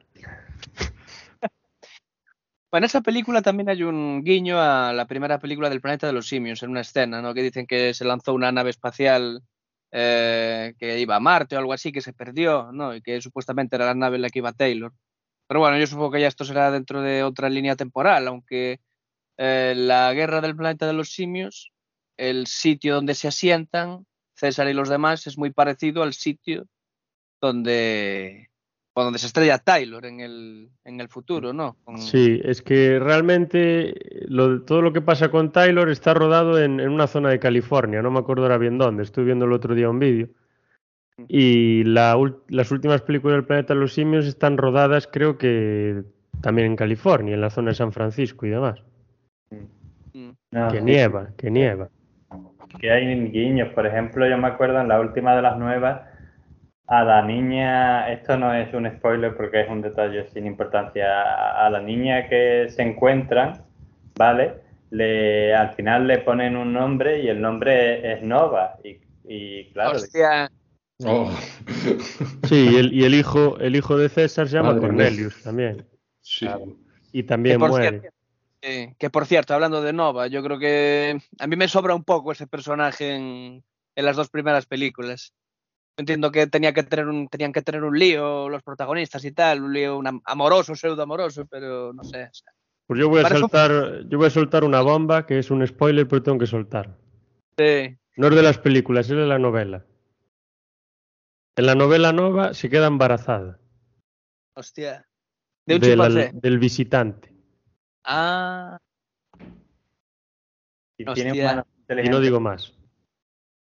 No, eso es quien haya visto las películas, por lo menos las, las clásicas, sabe, sabe lo que pasa, porque a lo mejor pasa lo mismo con, ha pasado lo mismo con los simios, quién sabe. ¿Sí? Incitemos a la gente a, sí, sí, hay, que, hay que crear la tensión. Bueno, pues si queréis pasamos ya bueno, ah, hay, otro, hay otro guiño. Ahora, ahora te dejo un segundo. Eh, los, subterráneos estos, o como se llamen, eh, si te mm. fijas son los del alfa y el omega, ¿no? Y están obsesionados con la lucha, con la guerra, con las armas, con las bombas, con tal. Pues en la última película de la trilogía, si te fijas, el saludo que, todos los símbolos que tienen esta colonia de militares, que son unos locos que masacran a los simios como, va, les hacen de todo, pues tienen siempre esas dos letras, el alfa y el omega. Ostras. Tienen por todas partes. O sea que son un poco como ellos, como esa resistencia que queda, que son tan sanguinarios y tan bestias y tan salvajes que al final eh, esa, esas características hacen que ellos mismos acaben con ellos. Además, bueno, en la última película hay un guiño muy interesante a Apocalypse Now. También hay alguna escena bastante calcada con, con el actor este, Woody Harrelson, ¿no? Que casi es eh, el equivalente al el Kurtz. Y vemos como ya los humanos eh, tienen problemas con el habla y estas cosas, ¿no? Que es algo que se desarrollará. Por el virus. Exactamente, en la película original. Y bueno, decir que también, además de todas las pelis que hemos dicho, para que quede constancia aquí, por si alguien quiere investigar, hay una serie de televisión que duró solo una temporada, también con el magnífico Cornelius, interpretado por Martin McDonald, ¿cómo era? El, sí, lo tengo este. apuntado por aquí. Eh, a ver, no sé qué McDowell o una cosa así, no me acuerdo. Y, una serie de animación. o algo así. Sí, vi yo algún capítulo, yo, pero le da un vuelco diferente, es un poco diferente la serie. es un grupo, hay una chica, recuerdo, y bueno, a ver, es, es, simpática, ¿no? Es, bastante antigua, pero bueno, es una curiosidad que dejo caer por si a alguien le interesa eso, ponerse a hacer arqueología, arqueología simiesca. Y luego, o sea, yo la serie de dibujos vi unos capítulos, es del 75, creo, la otra creo que es del 74, o del 73, por ahí. Y realmente sí que sigue un poco la línea, con esas ciudades subterráneas y con toda la historia esta Luego sí que es cierto que es un grupo de varias personas, pero ahí el Dr. Seyus sí que es completamente diferente. incluso se enfrenta constantemente a los gorilas. Los gorilas son como en las cinco películas primeras, unos descerebrados que solo quieren violencia, violencia y violencia, aunque en la novela no son así, son bastante más inteligentes. Pero aquí Seyus le dice, oye, vamos a dejar que investiguen a ver qué pasa. Y si los humanos son peligrosos, pues los matamos, pero si no, pues está bien que investiguen. Y luego la civilización mucho más avanzada que en, la, que en las películas. También entiendo que en los dibujos es más fácil. Porque al final dibujar es difícil, dificilísimo, pero es más fácil dibujar que, tener una super civilización con efectos especiales en, los años, en el año 68, que no sé qué efectos especiales tendrías. Poco, goma de borrar y poco más. Y bueno, sobre los efectos especiales, algo que no hemos comentado, pero a partir de la segunda secuela les cortaron el presupuesto y si vemos en, pues eso, en el sitio este donde se reunían, en ese pequeño parlamento, ¿no? Eh, la, por la parte de atrás vemos que los simios tienen una máscara pues un poco feucha, ¿no? Eso era porque... Les sí, sí, se nota mucho. Sí. Eh, y bueno, no, es, es, un dato curioso. Luego, pues eso. En la tercera película, pues ya cambiaron un poco el rollo, ¿no? Hicieron ya más comedieta y tal, y no tuvieron que gastar tanta pasta en efectos especiales. Pero bueno, un dato que dejo ahí para quien lo coja. Y ya pasando ya casi, bueno, treinta y cuántos, 31 años, 31 años más adelante, no, 31 no, 28 años después tenemos una adaptación que hace Tim Burton de la novela de Pierre Boulet, que es Planet of the Apes, el planeta de los simios, en la que yo puse aquí que tiene a Matt Damon, pero no es Matt Damon, es otro actor, creo que es Mark, Mark Welbur o algo así. Mark, Welbur. Siempre me los confundo. Eh, suele ocurrir. Pero ese es el protagonista y esta película está muy bien, pero bueno, tiene sus diferencias. ¿eh? Por cierto, muy criticada. Sí, a ver, Phantom, tú que eres el, el, especialista en Tim Burton, ¿qué, le, ¿qué destacas de esta película? ¿Qué es lo que más te gusta, lo que menos? ¿Qué elementos crees que son más de Barton en algún momento de la película? Esta fue la película que a mí me hizo volverme loco con el planeta de los simios. De realmente de que me encantó, o sea, me marcó muchísimo. Pero ¿en qué sentido te hizo volverte loco? Porque no, volverme loco no, y, que es interesarme mucho, que me, gustó mucho.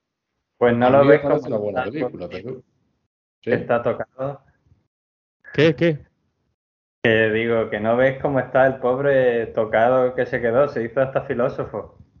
Sí, por eso, por los simios. Tiene su influencia, la verdad. No, fue una película que la vi con seis o siete años, en VHS me acuerdo que la habíamos alquilado, y me, me encantó. O sea, empecé a pensar un montón en la... En, pues realmente en por qué los humanos no sé qué pasa éramos lo que éramos, por qué estábamos aquí, por qué no los simios, qué es lo que nos diferenciaba, y un montón a darle vueltas a todas esas cosas. Un chaval de seis años volviéndose loco con eso. Bueno, en fin. Es una película muy criticada, pero yo no sé qué pasa, que la he visto en VHS en casa de mis tíos, la tiene mi primo, la tengo yo, o sea, la tiene todo el mundo esta película, es increíble. ¿eh? A ver, está guapa. Está muy bien, la verdad. Cambia, por ejemplo, si os acordáis, el chimpancé fundador mm. es un chimpancé normal. Y no se llama César, se mm. llama Seimus. Pero creo que Seimus de alguna manera debe significar simio o algo así. Me parece que tiene un origen en, simio o en alguna cosa de eso. O es la, una derivación del nombre latino para simio o algo tiene que ver. A mí me parece una pasada los trajes en esta película. No sé si os percatasteis. ¿Y estos, estos, trajes que llevan son mm. trajes o, son efectos especiales? Bueno, es todo maquillaje. Todo, maquillaje, de verdad. Los tíos se tiraban horas antes de rodar las escenas. Ya les podían pagar bien. Pues, eh, yo, pues yo pensé que estaban hechos a ordenador, ¿eh? No, eh, tiene cosas a ordenador, evidentemente, la película. Ah, no, pero digo los, los atuendos, las caras y todo esto. Pues yo no, no, pensaba que estaban hechos con, con ordenador. Pues, joder, es, es, una animalada, ¿eh? Trabajazo. Espectacular. Pero es que esta película es del, no me acuerdo yo, del 2001 o del 2002, ¿no? 2001, sí. 2001, sí. La época no era como ahora que tú dices, el traje de Iron Man no hace falta que se lo ponga, que se ponga un traje de puntitos y ya se lo ponemos por el ordenador. En aquella época no había esa tecnología, el traje de, de la armadura te lo tenías que poner. Es que pasa un poco también como en El Señor de los Anillos que sí, que luego ellos te cogen y te ruedan a 10 tíos y te lo multiplican con el ordenador y te ponen ahí 2000. Sí, pero 20 tíos vestidos con armadura necesitas porque si no en aquella época no podías duplicar tu eh, lo que no, no quedaba real. Decías tú, eso no parece en armadura, entonces necesitabas vestirlo, claro. Phantom, ¿qué, es lo que ves tú por ahí que es más de Barton? A ver, ¿alguna escena, algún elemento, alguna cosa por ahí? Los escenarios claramente, no voy a decir que se parezcan a Sleepy Hollow, pero son bastante góticos también. No, no sé si tenéis sí, la no, sí. pero... La, nave donde caía una ciénaga también, ¿no? Sí, sí, sí, sí. ¿No ves una diferencia fundamental entre lo que pasa en la primera del 68 y en esta? A ver. El entorno, el entorno, digo. Sí, la verdad es que está muy cuidado y el tema del maquillaje, uff, es una barbaridad. También hay otra cosa, el conocimiento de vida sobre, sobre los simios. No sé si entender lo que quiero decir ahí con eso. ¿El? El conocimiento sobre el modo de vida que tienen los simios. No, yo los veo así bastante frustrados, sobre todo al Seimus ese, al malo. No, pero es, el Seymour no es el malo. El Seymour es el chimpancé que, que, el, que Welber trae en la, en la nave. Ah, el malo este no, Bueno, el malo. El, malo que ese sí que tiene cara de, anciano. Hombre. Sí, pero... Ah, ese es el Seyus, puede ser. Que ese no... ¿Quién me había dicho? No fue Daniel, que era Charlon Gesto. Sí, Charlon Gesto. Sí, sí, sí. Y de hecho dice lo de yo les maldigo, yo les maldigo. Sí. Repite la frase. Ese sería, pues eso, el, orangután que manda y todo este tema. Y luego tendríamos el chimpancé este que está loco perdido. Que, bueno, al final no está tan loco. yo creo que lo que le afecta a la película es que sea un remake de la primera película, personalmente. Si, si fuera una película que no tuviera otra historia paralela, pues posiblemente hubiera tenido mejor nota en el cine, pero la gente iba con una idea y claro, encontraron con eso. De todas formas, yo la veo también como una historia paralela, ¿no? Porque no tiene. O sea, es una película más de aventuras, ¿no? No es tanto. no sé, una. Ah, por, cierto, el, final de esta película. el final es, trágico. Es eh, igual que el final de la novela. Ostras. La novela acaba. Yo, yo cuando la un gorila. En la última, las últimas palabras de la novela son un gorila. Punto. Se acabó la novela. De hecho, ¿dónde aterriza la, nave en la película al final? En Nueva York, ¿no? En, el, Congreso, creo. En Wall Street o en el Congreso, no sé dónde. La ¿no? ¿Eh? Yo, yo creo que recordar que, que aterrizaba en, la Casa Blanca, que sí. pasaba que... Sí, cierto, cierto. La apuntan allí con armas, allí, policías, monos, simios. Policías.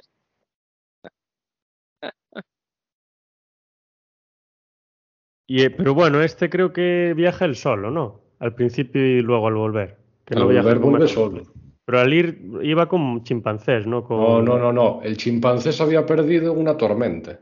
Ah, cierto. Que iba en una nave, sí, sí, sí. Que iba en una lanzadera. Una nave muy rara, por cierto. Una tormenta eléctrica en el espacio, una cosa así rara. Que al final era como un... que generaba como un agujero en el espacio-tiempo, una cosa sí, así. Sí, exactamente, es eso. Sí.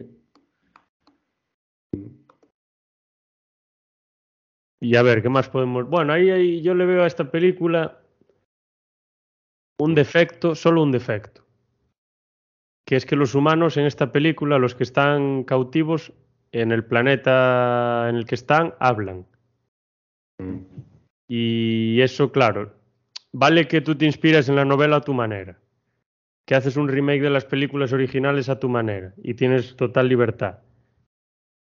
Pero a lo largo del tiempo me di cuenta de esto y dije, a ver, los humanos, si quieres hacer el planeta a los simios, los que pierden esas capacidades yo creo que no pueden hablar.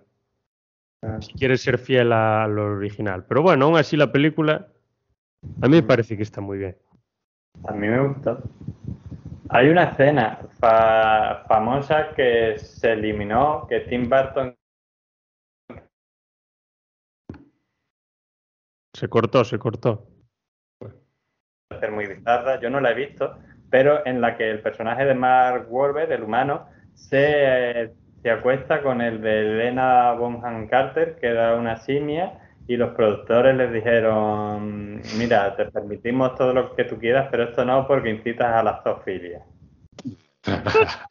Ese comentario tenía que ser de Phantom, no tuyo. Sí, la verdad es que sí. Eh, no te pega a ti decirlo. Sí pueden hacer chistes, muchos chistes al respecto, ¿no? Sí. Con el personaje este de Elena Bohan. Sí, sí. De hecho, se meten un pico en algún momento, ¿no? Sí, un pico, pero. Sí, en las antiguas constantemente. Ah, era, a ver, no iba a ser que fuera porno ni nada de eso, evidentemente, pero que se veía que tenían una relación sexual, como son las relaciones sexuales en el cine, vamos. Y entonces, claro, decían, uy, esto no lo podemos aquí, el, el, para todos los públicos no podemos poner esto. Hostia, hubiera sido un clásico de, culto, ¿no? El cine bizarro. Sí, sí, totalmente. Sería la primera vez en la historia. Bueno, seguramente que no. Y nada, de esta, pues poco eso, entornos súper oscuros. A mí me recuerda incluso a esta, a una de las películas de Predator, el entorno. Y el, y el entorno así de cacería en un planeta... Depredador. Sí, en otro planeta diferente, súper oscuro, en el que sale el Yakuza este con la katana. Ah, Predators. Sí, la sí eso. Mm. Pues el, no digo el tipo de película, pero el entorno de cacería de los predadores que están persiguiendo a los humanos, cómo se escapan como, como almas que lleva el diablo y el planeta, esa oscuridad que tiene y esos entornos tan lúgubres, tan oscuros. Me recuerda bastante, aunque la otra es posterior, la de, no sé si era del 2009 o por ahí. Y en eso sí que es bastante parecido. Luego también me recuerda, pues, como dije al principio, a la máquina del tiempo, a las películas que vi, que creo que hay tres o cuatro. Una del, quizá la mejor la del 60, del 58, Luego hay otra en el setenta y tantos y luego hay una en el 2000 y algo que es del nieto de Wells o del sobrino nieto o algo así. Sí, Y cuando los Molochs salen de, mm, de sus madrigueras, por así decirlo, se ve cómo van a cazar a los Eloi o Elohim o como se llamen y se ve cómo están corriendo todos. Y también recuerda un poco a, a eso. Incluso los, los, los propios Eloi estos se parecen mucho a los humanos que presentan en el planeta de los simios, en todas las películas. Bueno, menos en las últimas. Porque en las últimas se ve el deterioro, no, no el momento en el que llegan a, a ser lo que son. Y están pues medio desnudos, humanos primitivos, corriendo como locos, que no saben hablar y cosas así. O saben hablar mal o lo que sea. Me recuerda un montón a mí.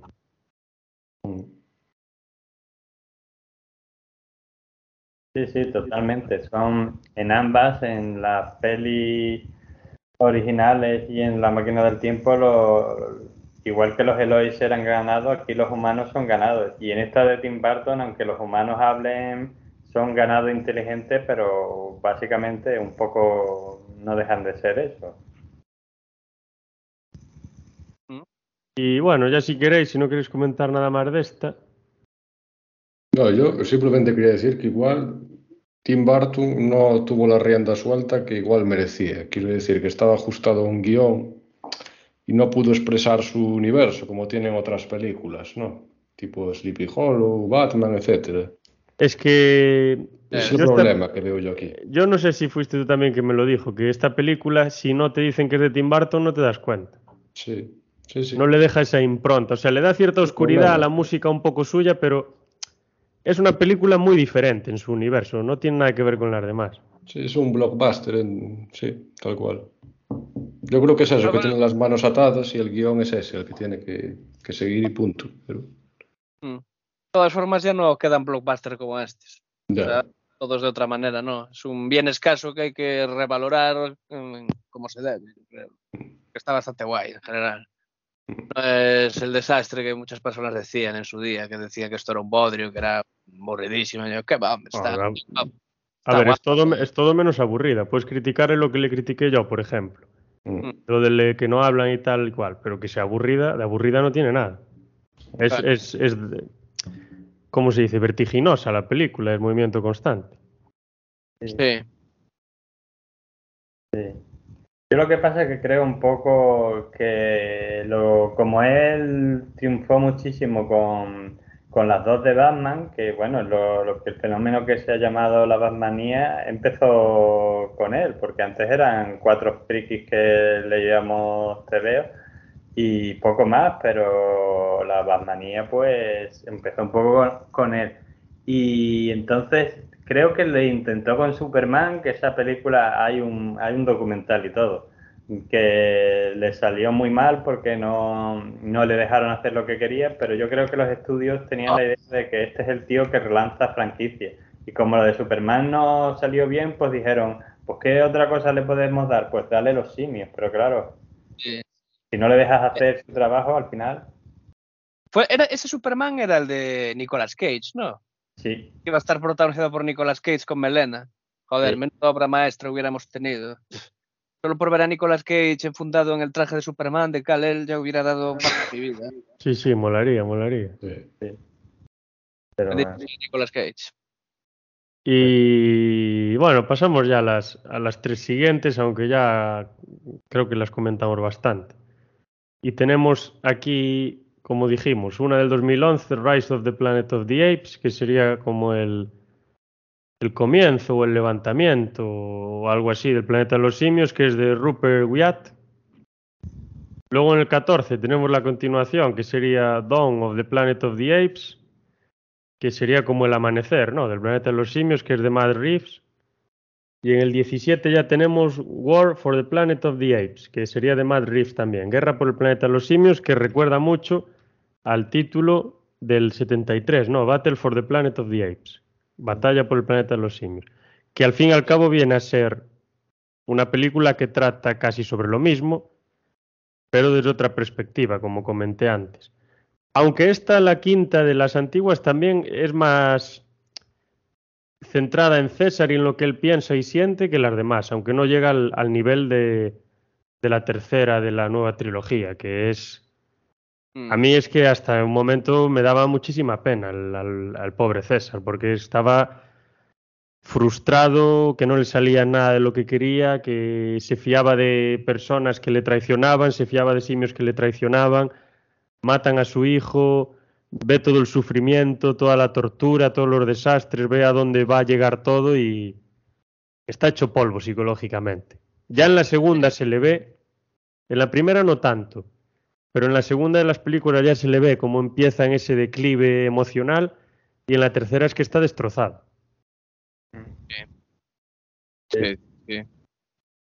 Es curiosa la relación que tiene con el personaje de Jess Franco al, al principio, ¿no? Un poco Sí. parece la, la relación del chimpancé que se perdía en la tormenta esa de la película del 2001 con, que tenía con Mark Wahlberg.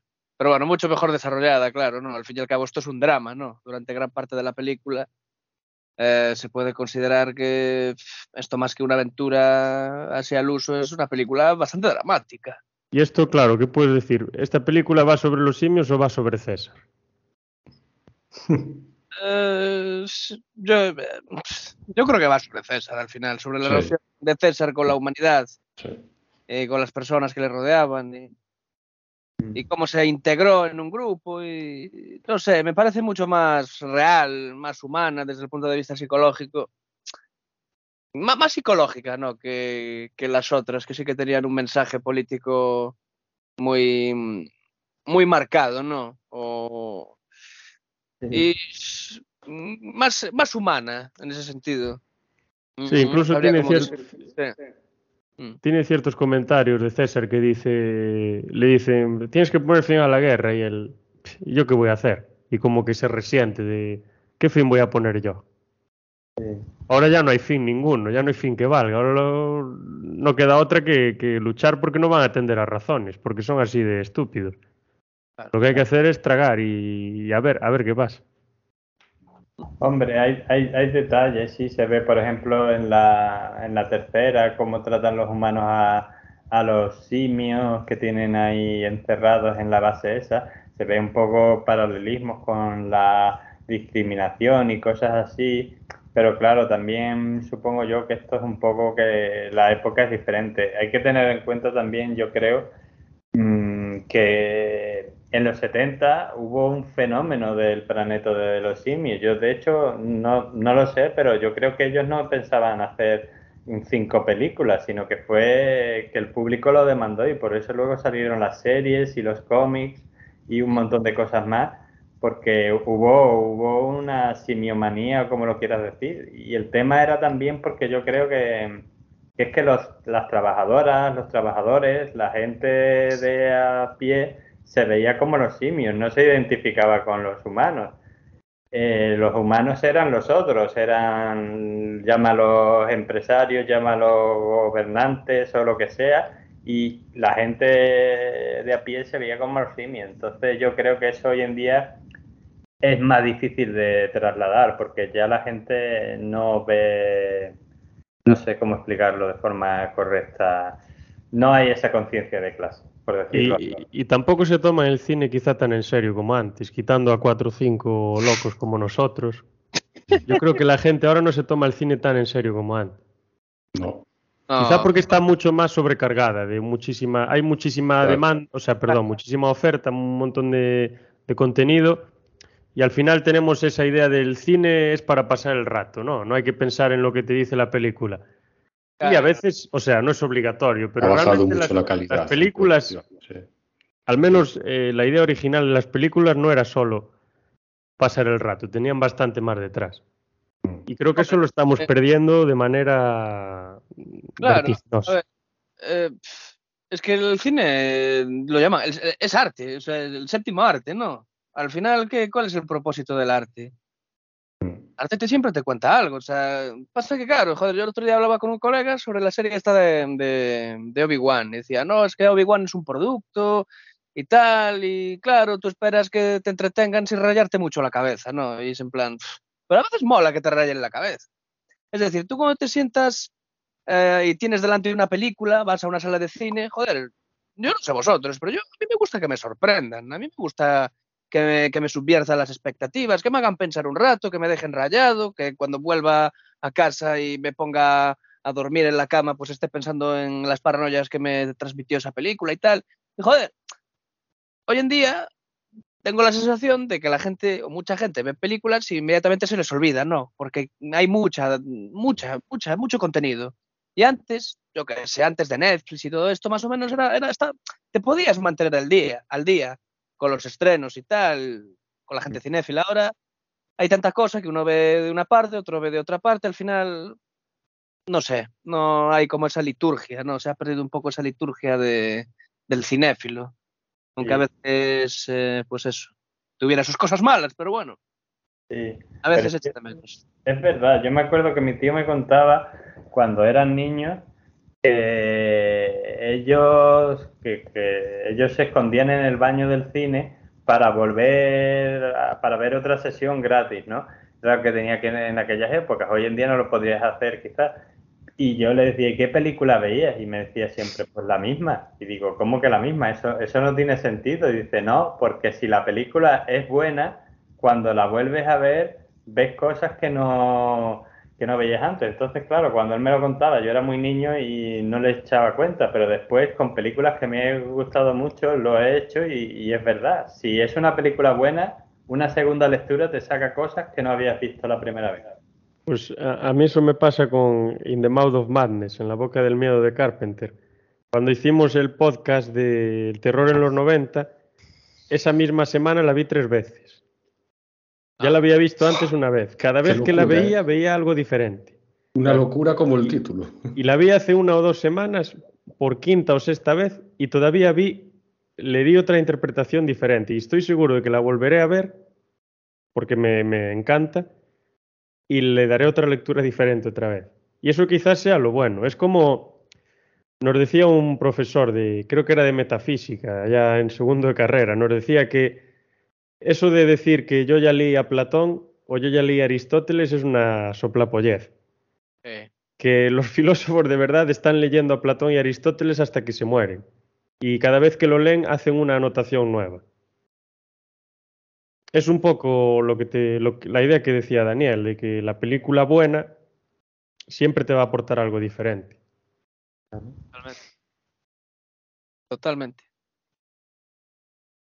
Y también os digo, yo creo que estas películas del planeta de los simios, quizá quitando la de Barton, si no las ves con unas ciertas perspectivas de querer sacar algo de ellas, no se te van a hacer demasiado amenas, creo yo. ¿eh? A ver, yo qué sé, el efecto sorpresa se perdió un poco después de la primera. Aunque bueno, no sé. El problema es la gente que ve la película sabiendo lo que va a ver, ¿sabes? Ese es el problema.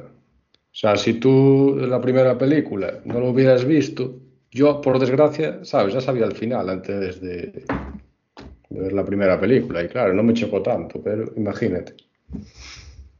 Yo me imagino esto en el cine, la primera de las películas de 68, que tuvo que ser una, una barbaridad. Sí. Es que el final con Charlon Heston es que es apoteósico, o sea.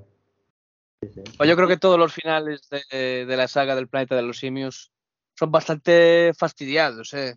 Y Con finales de ese estilo, o sea, me cuesta creer que hicieran tantas películas. Mm. Porque las nuevas tampoco son tan, a ver, son pesimistas, pero no son tan, tan pesimistas respecto al final, siempre dejan un halo de esperanza, ¿no? Pero recuerdo el final del regreso al planeta de los simios, la segunda, y hay esperanza ninguna. O sea, no se podía ser más, categórico, ¿no? Queda la esperanza de que. No, pero tampoco se sabe lo que pasa con la nave. No, no queda esperanza ninguna. Incluso creo que los propios humanos, Charlon Heston o el otro, creo que son los que al final se deciden por detonar la, la bomba, que dicen, no, no, a esto no hay manera de limpiarlo, ¡boom! Hostia, a ver, es que, a ver, territorio spoiler, porque esto me causó un trauma cuando era pequeño. O sea, spoiler, spoiler, aviso, si no tal, le dais cinco minutos hacia adelante. Pero hostia, el momento en el que matan al protagonista a tiros y luego matan al protagonista de, de la primera película, el protagonista de la primera película es el que activa precisamente la cosa para destruir el mundo, es en plan, o sea, yo lo vi cuando era un niño y dije, ¿qué coño es esto? O sea, es que es una mala, es flipante. Yo, además, eh, me, me, me porque estaba jugando un juego de la Game Boy que era precisamente sobre, estaba basado en Regreso al planeta de los simios y claro, el final era diferente. Yo cuando vi el de la peli dije, hostia, esto no es lo que yo había, lo que yo sabía y tal, lo que yo había jugado. Qué terrible. Y la tercera, la tercera tres cuartos de lo mismo, o sea, la tercera matan a un bebé. O sea, es que es horrible, o sea, es una jodienda. Sí, sí. Madre es, mía. es completamente horrible. Sí, sí. Hostia. Pero bueno, en la quinta creo que era, que es la, bueno, la última de las antiguas, te plantean, porque claro, tú ya en el fondo sabes, si has visto las dos primeras, spoiler, cómo acaba eso, con el fin de la Tierra. Te deja ahí, creo que era uno de los gorilas que le dije, de los gorilas, no, de los orangutanes, que le dije yo de broma a Rubén, mira, ese serías tú en esa sociedad. Le dice, bueno, el tiempo, o sea, que podría haberse creado un... Ah, Virgil, ¿no? Sí. Sí, ese. Se podría haber creado un futuro alternativo que no necesariamente tiene que acabar todo como que eso, bueno, tampoco yo soy teórico del tema, no puedo decir, pero sí que por cosas que he leído existe esa posibilidad de que todo no, no acabe con el final de la Tierra, pero bueno, quizás sea esa la única que acabe medio no mal. Sí, pero la quinta dices, la de mm, Battle of the Planet of the Apes, ¿no? La de la conquista, creo que se llama aquí la conquista del planeta de los simios. ¿No hablabas de esa? Sí, sí. Sí, la, bueno, conquista, ver, la conquista es la anterior. La bueno, de- la- claro, aquí la llamaron. Creo la que es la anterior. La tengo por Sí, aquí apuntada. Aquí lo que pasa es que en España hubo un rollo con los nombres y la anterior Eh, se llamó sí. la rebelión, Rebelión de los Simios, a pesar de que se llamara Conquest of the Planet of Sí. the Apes. Y la última, que es Battle of the Planet of the Apes, la llamaron aquí la Conquista del Planeta de los Simios. O sea, es una- se le fue la olla con los, no- con, con los títulos de las pelis, pero bueno, como, como en la línea de siempre, ¿no? Pero yo recuerdo Sí, que la la escena final exactamente. La escena final de esa película es una estatua de César y se ve que brota de él una lágrima, ¿no? Cierto, que cierto. Sí, Con No, el significado vale, es que decir, tiene No también. es que sea un final. Claro, sí. eh, Tiene No es que mucha sea un final. Sí, tiene Mm, mucho significado eso, que, que sangren o que lloren las estatuas. Tiene un significado muy profundo siempre. Sí. Sí, sí. Y bueno, no sé si es un final tan pesimista, tan pesimista, no, es un final casi de, tristeza, ¿no? Por lo que, porque ya sabemos lo que va a ocurrir al final. Y, pero bueno, yo creo que nos lanza el mensaje de, bueno, intentad hacer del mundo un lugar mejor, ¿no? No cometáis nuestros errores o algo así, porque, claro, en ese momento César ya estaba elevado a la categoría de mito, ¿no? Ya estaban contando su historia. De hecho, toda la película es como, ese es un, sin, no sé qué clase de simio era, pero era pues, eso, como el doctor Zayus estaba contándole ahí. Sí, un orangután. Un orangután contándole ahí a los niños la, la, historia de César y tal. Como si fuera un bardo, ¿no? Un poeta. Sí, sí, exactamente, exactamente. Claro, ya hablan del mito, de lo que ya pasó y tal. Bueno, a ver, es interesante, ¿no? Es una saga bastante redonda. Tiene sus cositas y tal, pero bueno, eh, yo creo que cierra bien el círculo que propone. Para Daniel le falta, le falta una película. Sí. Mm.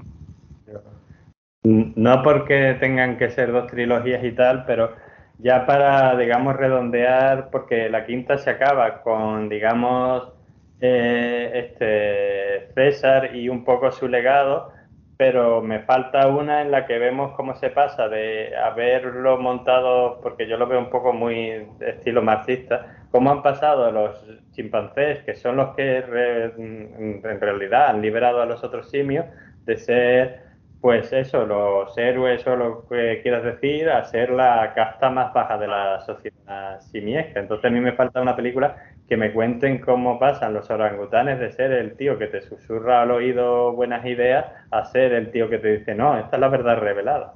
A mí me hubiera gustado, yo la habría visto. Un poco de mm. guerra civil por ahí. Mm, sí, Quizá los chimpancés pasen a la casta más baja porque son los más pacíficos. Puede ser, sí. Los que dan más el brazo a torcer, porque si te fijas, César, aunque cuando tenga que ser violento lo sea, y aunque sea agresivo en ciertos momentos y tal, dentro de los, bueno, los, los orangutanes agresivos no son, pero son encabronados. Mm. O sea, si pueden mandar que te maten, lo van a hacer. Y el chimpancé como es más de, vamos a intentar hablar las cosas, vamos a arreglar tal. Los gorilas no, los gorilas a la mínima te tiro un, misil. Que son los que siempre quieren la guerra. Madre. Luego también lo del, lo del futuro es curioso, porque aparte de presentarnos esa paradoja de que el futuro es el que genera el pasado y el que le influye, yo creo que en parte también es como una suerte de moraleja lo que hacen, como que, o sea, moraleja, una suerte de metáfora, como que el futuro es algo simbólico y representa un poco los propósitos de la civilización y lo que quiere esa civilización. Y como que el futuro es el que acaba con el pasado. Porque es lo que tú quieres lo que acaba con lo que tú eres. Mm. Es decir, que pues, quieres dominar a los simios, quieres hacer esto, quieres matar a tal, quieres ser el dios de no sé qué, quieres estar. Y ese querer, que es una proyección en el futuro, porque ahora mismo no lo eres, es como lo que al final se vuelve para atrás y acaba haciendo que, explotes y que desaparezca. Quizá va un poco por ahí también, aparte de la paradoja que también la presentan perfecto. Sí. sí, yo creo que sí. Yo creo que además te lo comenté sí, personalmente cuando he estado reviendo las películas antiguas con motivo del podcast, porque hacía tiempo que no las veía y bueno, son buenas, pero nunca está de más volver a verlas. Yo la estaba viendo y claro, hay detalles que olvidas con el tiempo y yo estaba viendo y decía, pero vamos a ver, yo, yo también me ponía del lado de los simios, pero aunque me pusiera del lado de los humanos, digo, o sea, vosotros los humanos que mandáis, lo que intentáis es evitar que los simios se rebelen porque sabéis ese futuro que va a pasar, la destrucción de la Tierra, y todo lo que hacéis no hacéis más que acrecentar esa revolución. O sea, en vez de... sois tan torpes y tan necios y tan lo que quieras, que en vez de intentar evitar lo que queréis evitar, cada uno de vuestros actos es que llevan más allá a la revolución de los simios. Sí. Sí, efectivamente, efectivamente. Y a ver, no sé si queréis, yo creo que ya hablamos bastante de la de la historia, creo que le dimos vueltas por todos lados, no sé si queréis comentar alguna cosa más o pasamos a las conclusiones O si queréis podemos comentar algo de esto que tengo por aquí apuntado, profundizar algo más, aunque creo que ya lo pasamos casi todo por encima. Hablamos, mm, hablamos poco del marxismo, yo creo.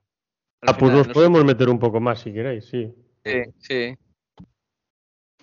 La dialéctica del amo y el esclavo aplicado a, tal. A, ver, ahí se ve, ahí se ve claro, solo que hay un factor natural, entre comillas, que influye, ¿no? Que es el del virus. Sí.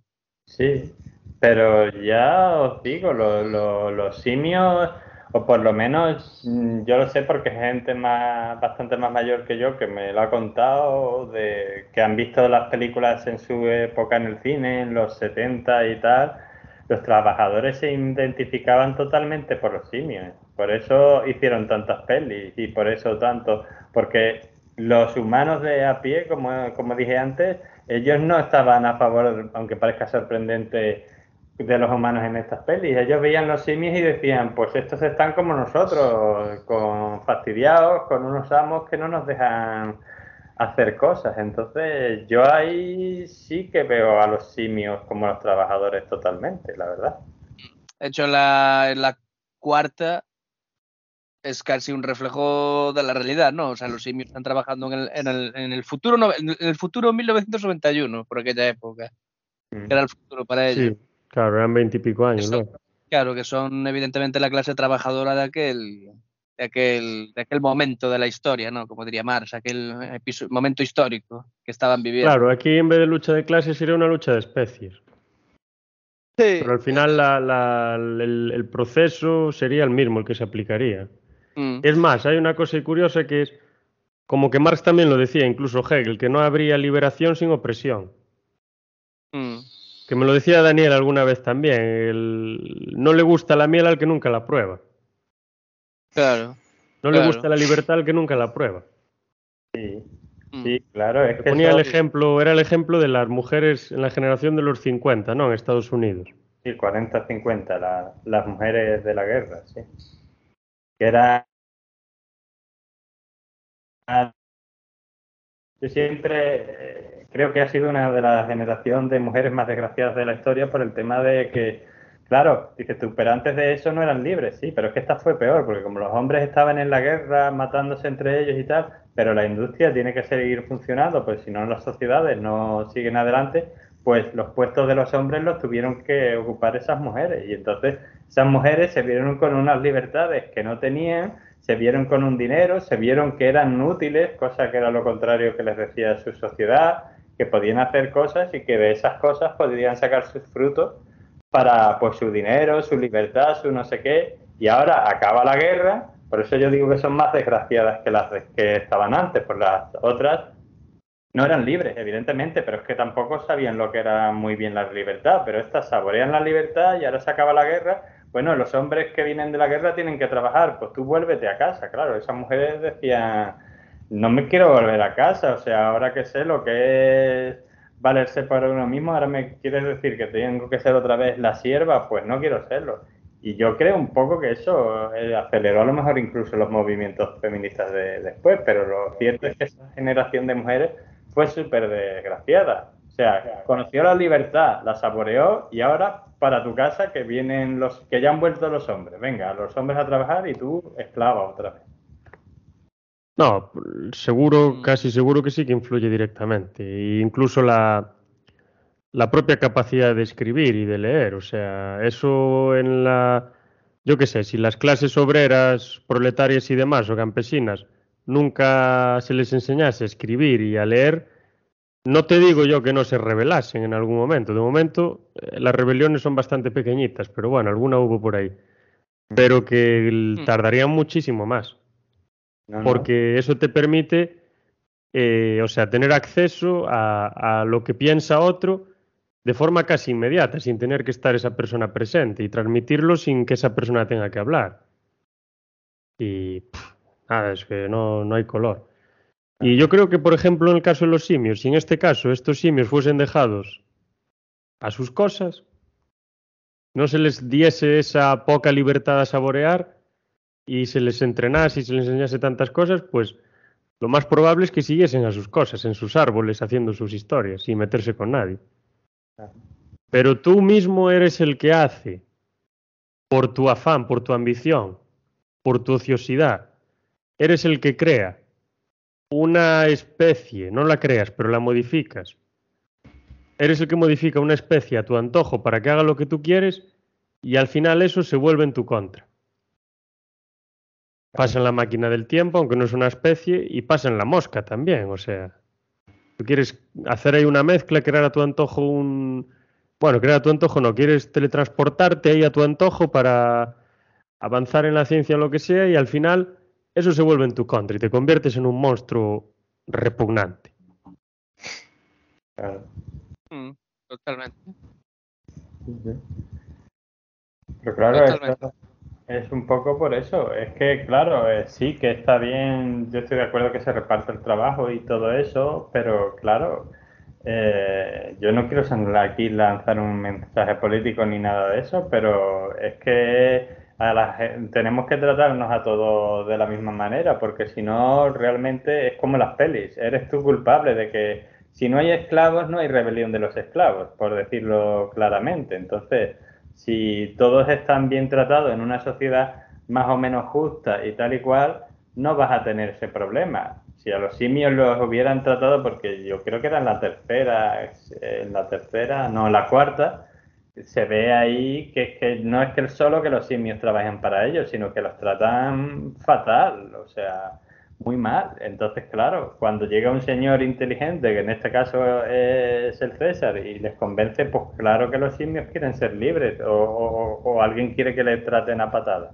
Entonces, si no hay esclavos, no hay rebelión de los esclavos, es así de simple. Porque les despierta el chip desde la vanguardia.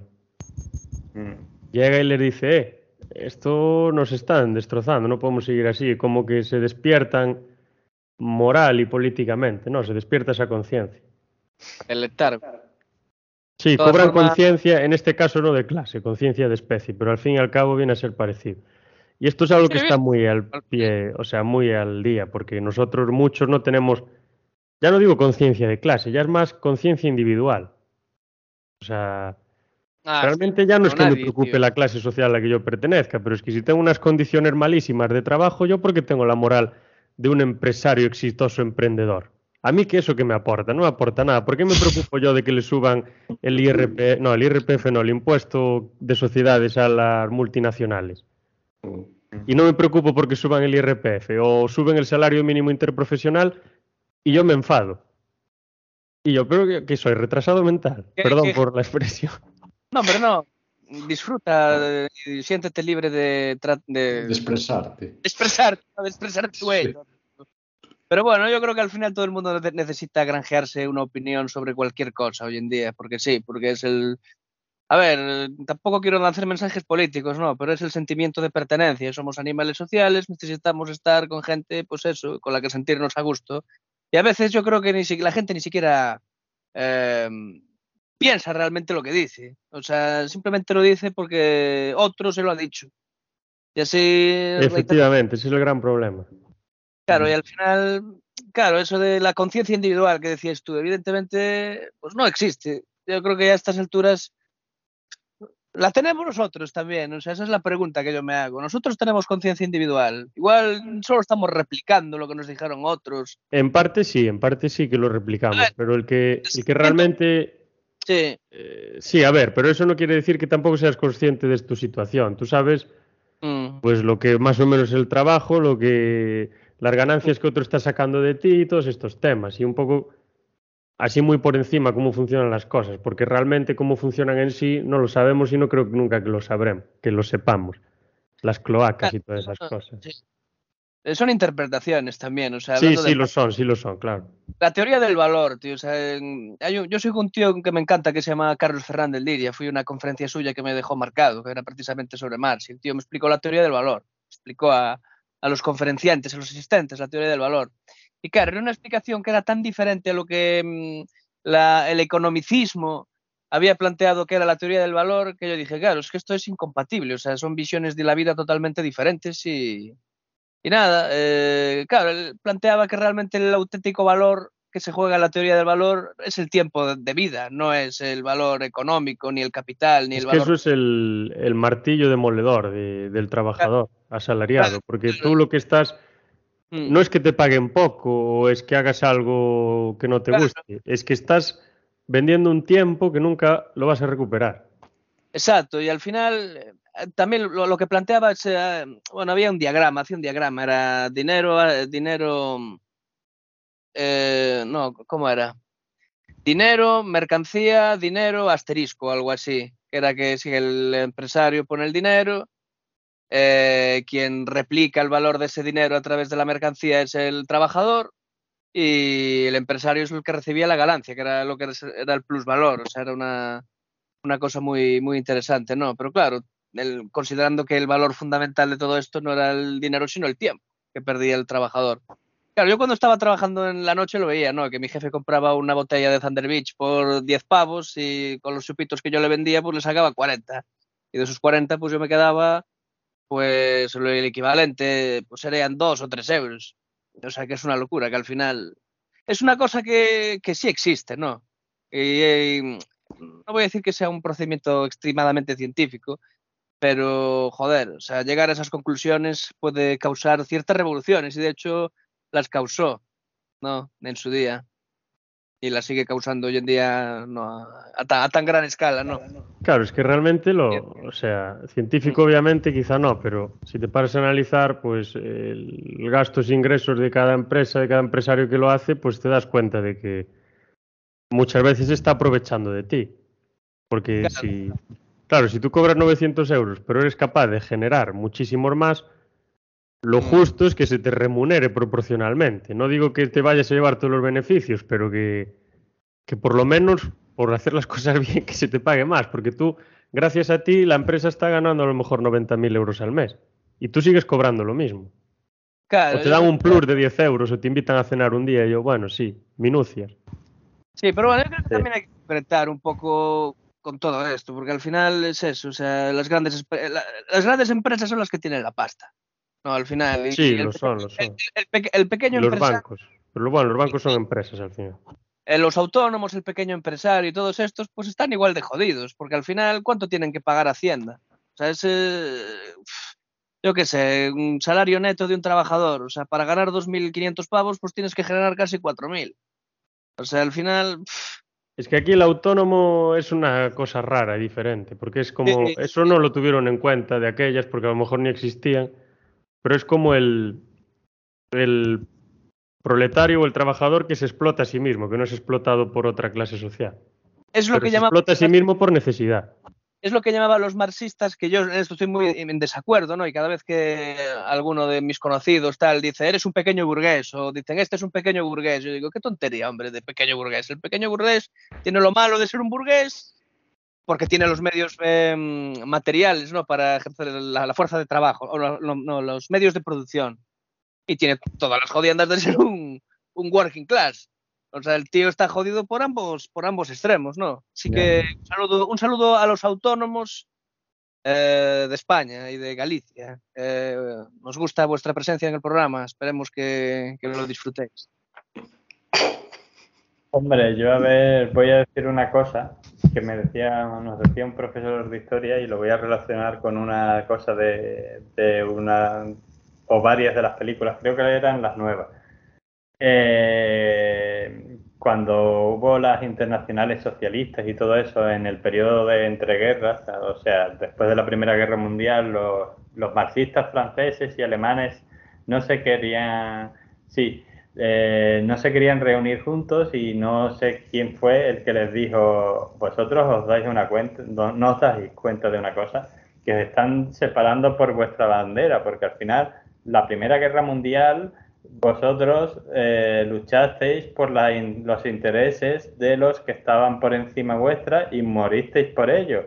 Y si los, trabajadores franceses y los trabajadores alemanes no os unís, volveréis a pelearos por los intereses de otros. Y al final hubo una Segunda Guerra Mundial, lo cual quiere decir el mucho cuenta que le echaron. Pues es un poco como lo, que sale en una de las películas cuando creo que era César, que saca unas flechas y se intenta romperlas, no puede. Dice, ¿por qué? puntos más fuertes. Sí, sí, totalmente. De hecho, hay una película increíble. Bueno, no es increíble porque fue totalmente bucheada y defenestrada por la crítica hasta el punto de considerarla pues, un despropósito, que fue una de las últimas películas que hizo George Romero, Survival of the Dead. Y en esa película hay una frase que a mí me, encantó, o sea, me pareció fantástica, ¿no? Y habla precisamente de lo que tú decías, Daniel.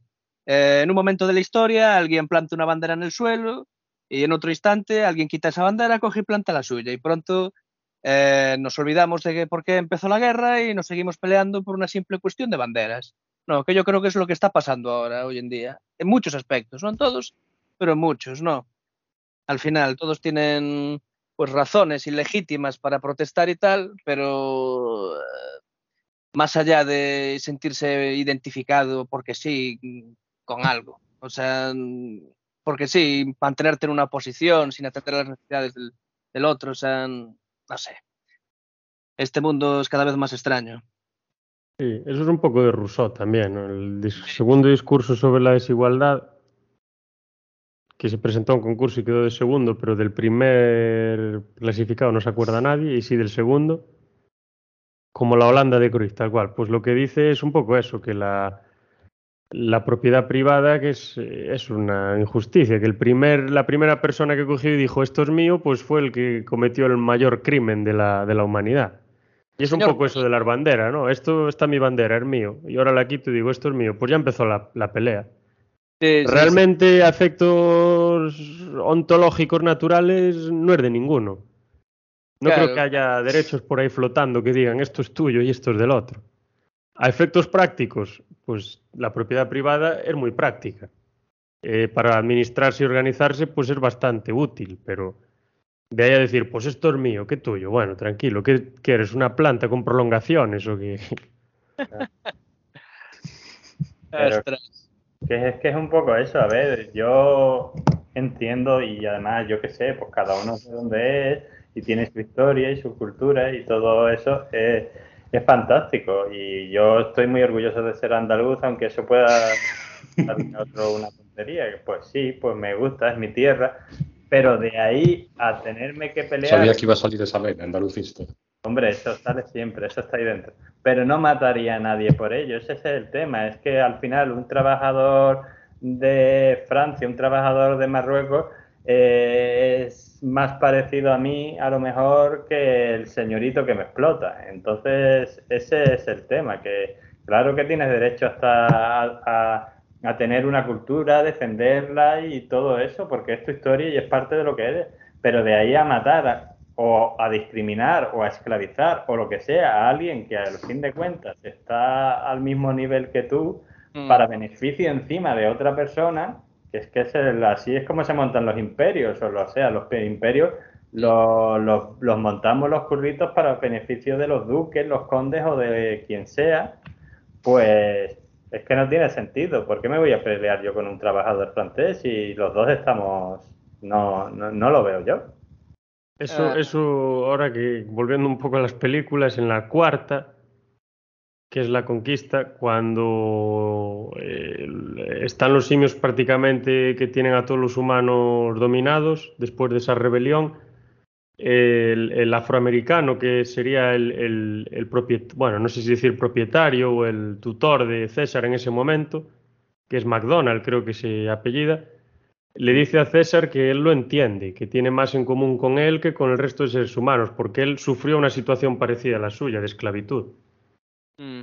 Y va todo por ahí completamente. O sea, tiene más empatía hacia él que hacia el resto de seres humanos, porque el resto, durante generaciones, a él no, pero a su familia, pues los han machacado y les han hecho trabajar obligatoriamente. Incluso no solo eso, sino que te aculturizan. Que te hacen ver cosas como normales y te meten, insertan valores y creencias dentro de tanto repetirlas que no tienen nada que ver contigo pero te las repiten tantas veces que al final pues las tomas como algo propio. Y es lo que nos pasa ahora muchas veces con ciertos elementos de la cultura del éxito y de todas estas historias. Mm. ¿Qué cultura del éxito le vas a vender a un tío que, que se levanta a las 5 de la mañana, tiene que coger no sé cuántas líneas de metro y hasta las 5 de la tarde no vuelve a casa y tiene que estar limpiando letrinas todo el día? ¿Cómo le vendes a esa persona la cultura del éxito? A él le vende la cultura del déjame en paz, o sea, cállate ya y déjame dormir. Mm. Claro. Sabe Dios, es que es, me, es, está adquiriendo ya tintes trágicos todo esto, ¿no? Hay, va a haber que hacer una revolución. Lo peor es que está bien montado para meternos todos en la cabeza, o sea, está inteligentemente montado. Yo creo que se montó incluso de forma inconsciente, ¿no? sí, sí, sí, seguro. El tema ese de la cultura del éxito es igual una puta paranoia que nos montamos en la cabeza cuando nos metemos en Instagram, cuando nos metemos en las redes sociales, cuando leemos el periódico, cuando, yo que sé, lo vemos por la tele, vemos los anuncios. Eh, todo responde a una necesidad o bien de aparentar, o bien de, de vender un estilo de vida, de vender un deseo, de, yo creo que cuando ya, mira, ya voy a ser categórico y que me, que me fustiguen, ¿no? Pero cuando me meto en las redes sociales eh, ya desde hace un tiempo, eh, yo qué sé, no veo nada más que, pues eso, una cáscara vacía, o sea, es como que, que, que, que es, casi como que, si la gente fuera haciendo marketing de sí misma. O sea, yo también lo he hecho muchas veces, yo no sé si pensáis lo mismo, ¿no? Pero eso de vender tu vida, tu estilo de vida, tu felicidad, tal, al final, claro, o sea, es inevitable, la gente se compara. Eh, se frustra. Sí, no, eso, es normal hasta cierto punto, pero. Sí, sí. Yo qué sé, yo pienso que esta cultura que estamos viviendo y toda esa mierda de cultura del éxito intenta em, emular a este, ser mejor que este, ser mejor que tal, nos está llevando a una perdición, o sea, nos está convirtiendo en putos trastornados, sinceramente, en colgados. Incluso no ser mejor que tal, incluso lo de ser mejor que tú mismo cada mañana. Sí, o sea, sí, claro. Es lo mismo al final, es lo mismo. Exactamente. Eso incluso es peor, porque hace que a veces te odies a ti mismo. Y... Claro, claro. Pero esto es algo que viene de muy antiguo, no creo que sea por redes sociales ni tal. Eso yo creo que ya tiene. El germen ya está instaurado desde hace miles de años. O sea, ya lo tenían los romanos, los judíos. Solo que tenemos las plataformas y las estructuras perfectas para que se convierta en algo enfermizo. Claro, esa es la patología. Mm. Mm.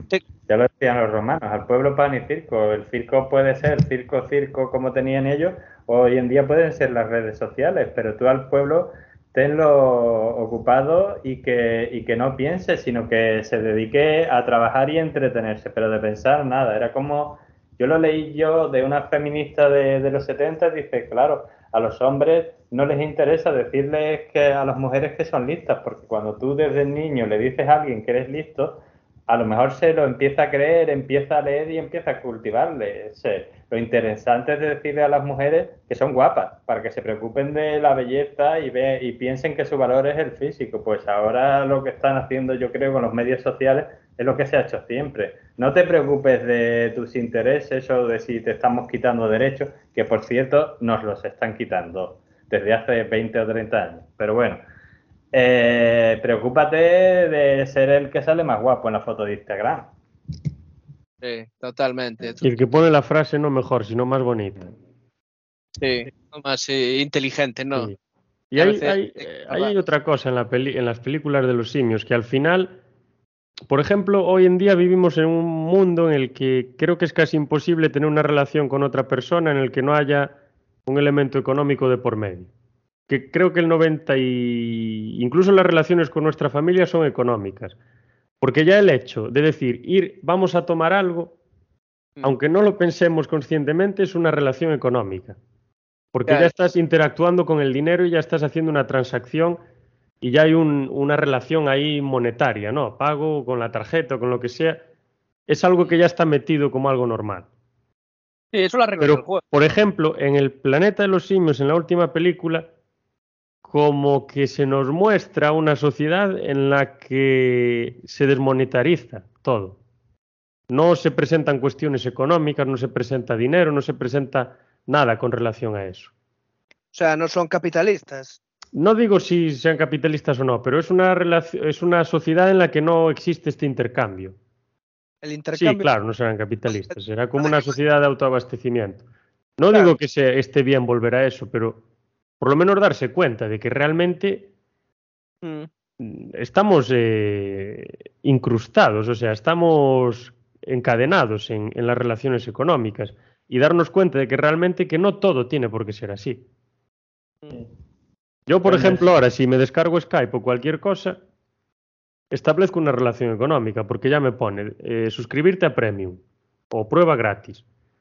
Eh, pinche lo que pinche, ya estoy interactuando económicamente con la aplicación. Y cuando en el Play Store lo mismo.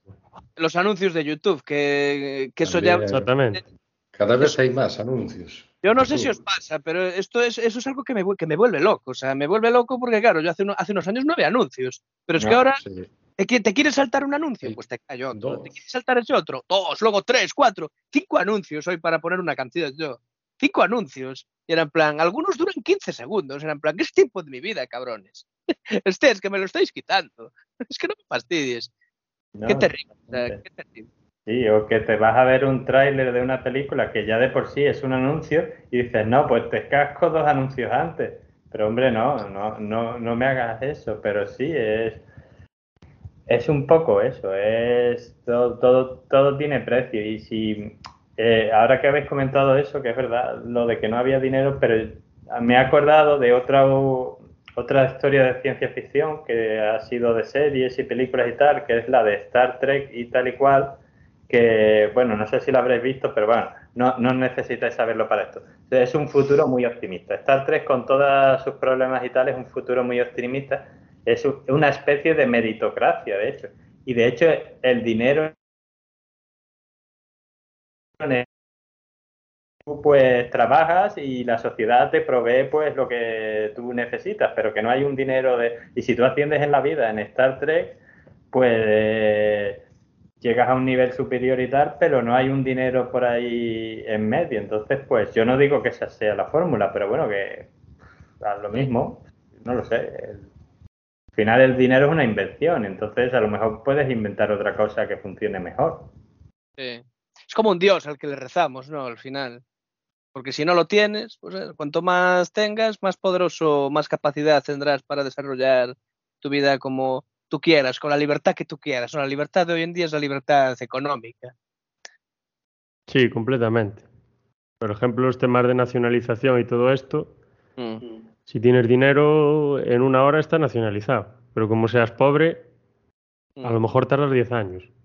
Si no te pegan un tiro antes de, venir. De todas formas, yo ahora os hago una pregunta. O sea, ¿vosotros creéis que si el día de mañana hay una revolución, ya sea comunista, ya sea de otra cuestión, que nos ponga a todos eh, con unos derechos semejantes, con una capacidad de vida, pues bueno, guay y tal, ¿vosotros creéis que dejarían de existir eh, los problemas eh, o la envidia o la, pues eso, la violencia o no sé, ¿queréis que ese futuro utópico que algunos eh, grandes pensadores de antaño, marxistas utópicos los llamaban, los socialistas utópicos?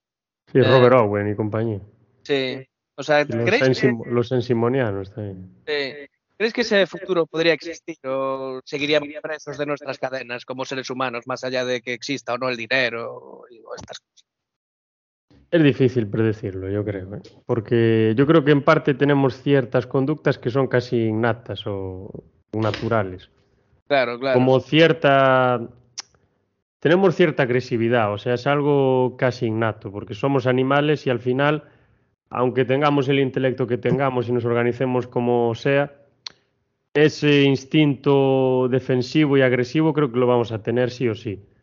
Si somos capaces de canalizarlo, pegándolo a un saco de boxeo, mm. genial. Quizá seamos capaces de hacer ciertas cosas.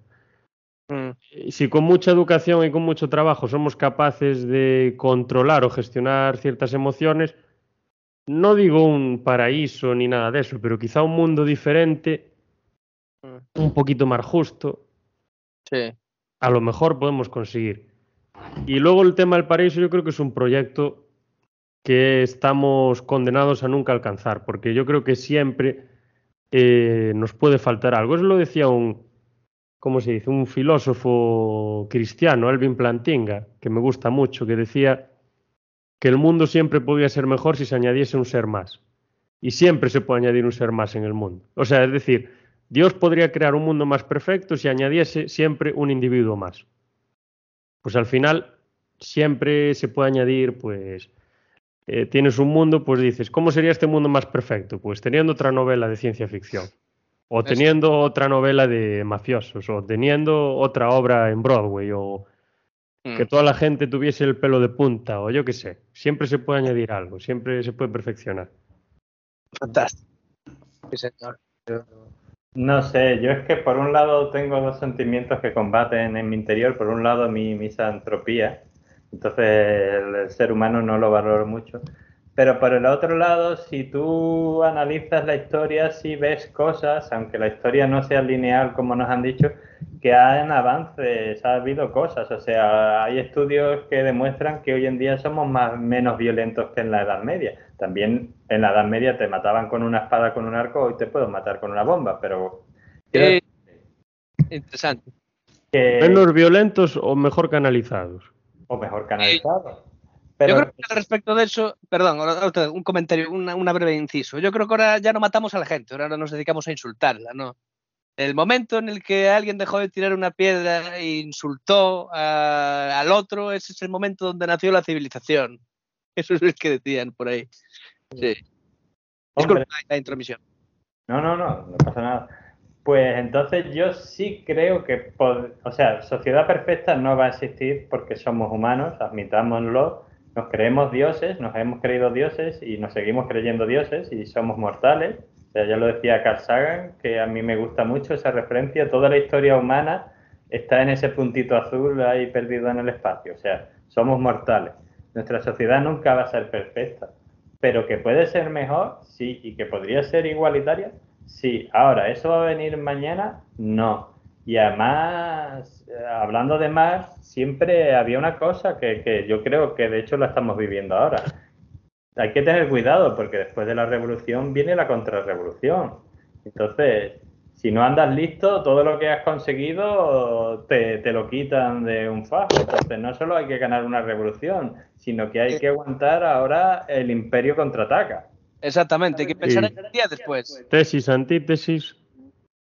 Síntesis. Síntesis. Y, pero también en Hegel, ¿no? Afirmación, negación de la afirmación, negación de la negación de la afirmación, negación de la negación de la negación de la afirmación. Y así está el infinito, es verdad. Siempre hay un. Bueno, siempre, no se sabe, pero a lo que nos, lo que nos indica nuestra experiencia es que sí, siempre hay una contraparte. Sí.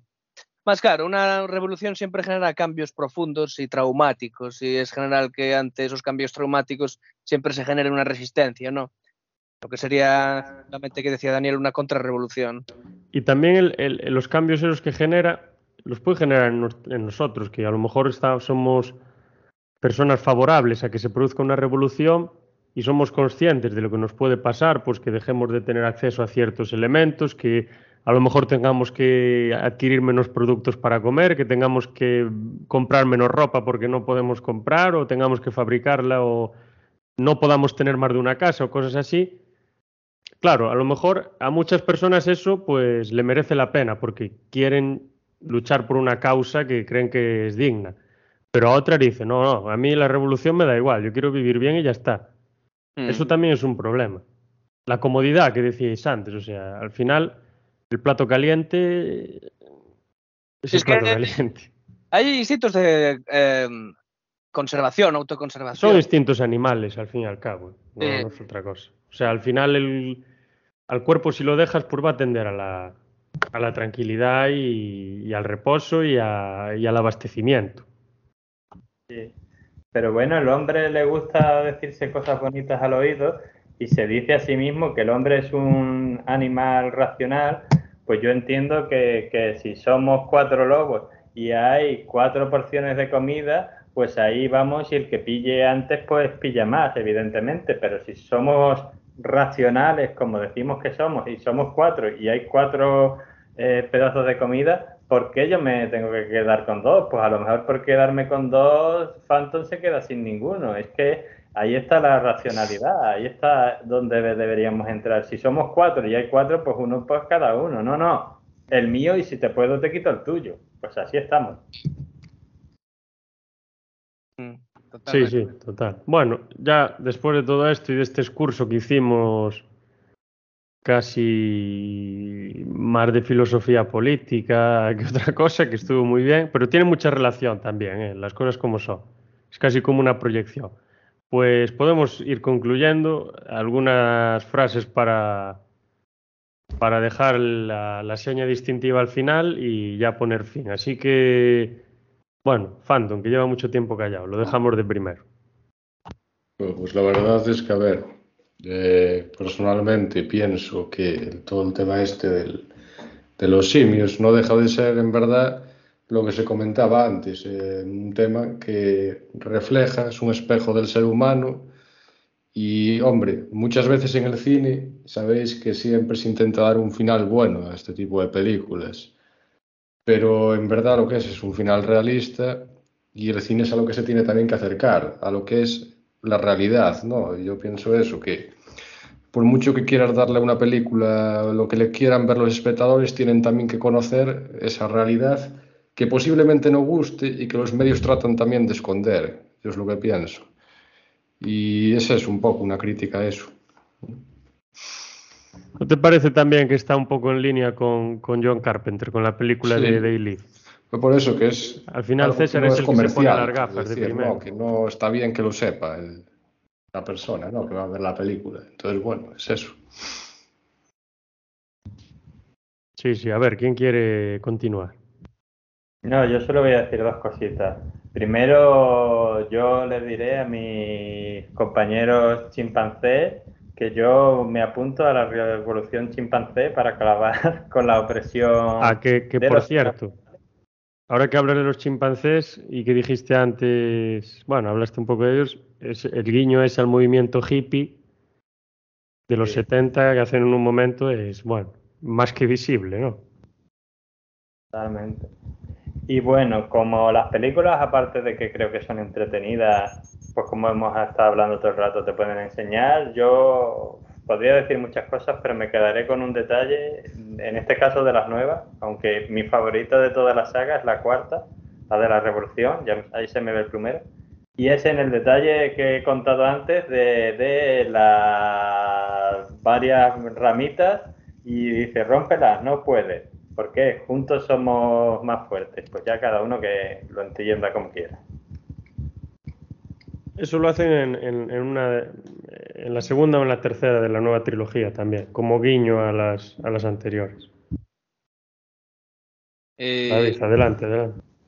Y bueno, yo nada, voy a ser breve, eh, porque ya todo lo que se tenía que decir ya se dijo.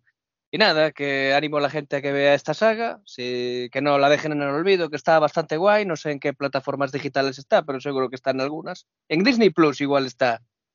Y Puede- Disney Plus Está Si no la tenéis en Blu-ray, ¿verdad, Rubén? Exactamente. está- Sí, pero está complicada. Para las antiguas hay que Sí. comprar una a una, no se pueden comprar todas juntas. Ah, pero están Las, las quiere a lotes él, no las quiere individuales. Pero si no tenéis eso, en Disney Plus las tenéis todas.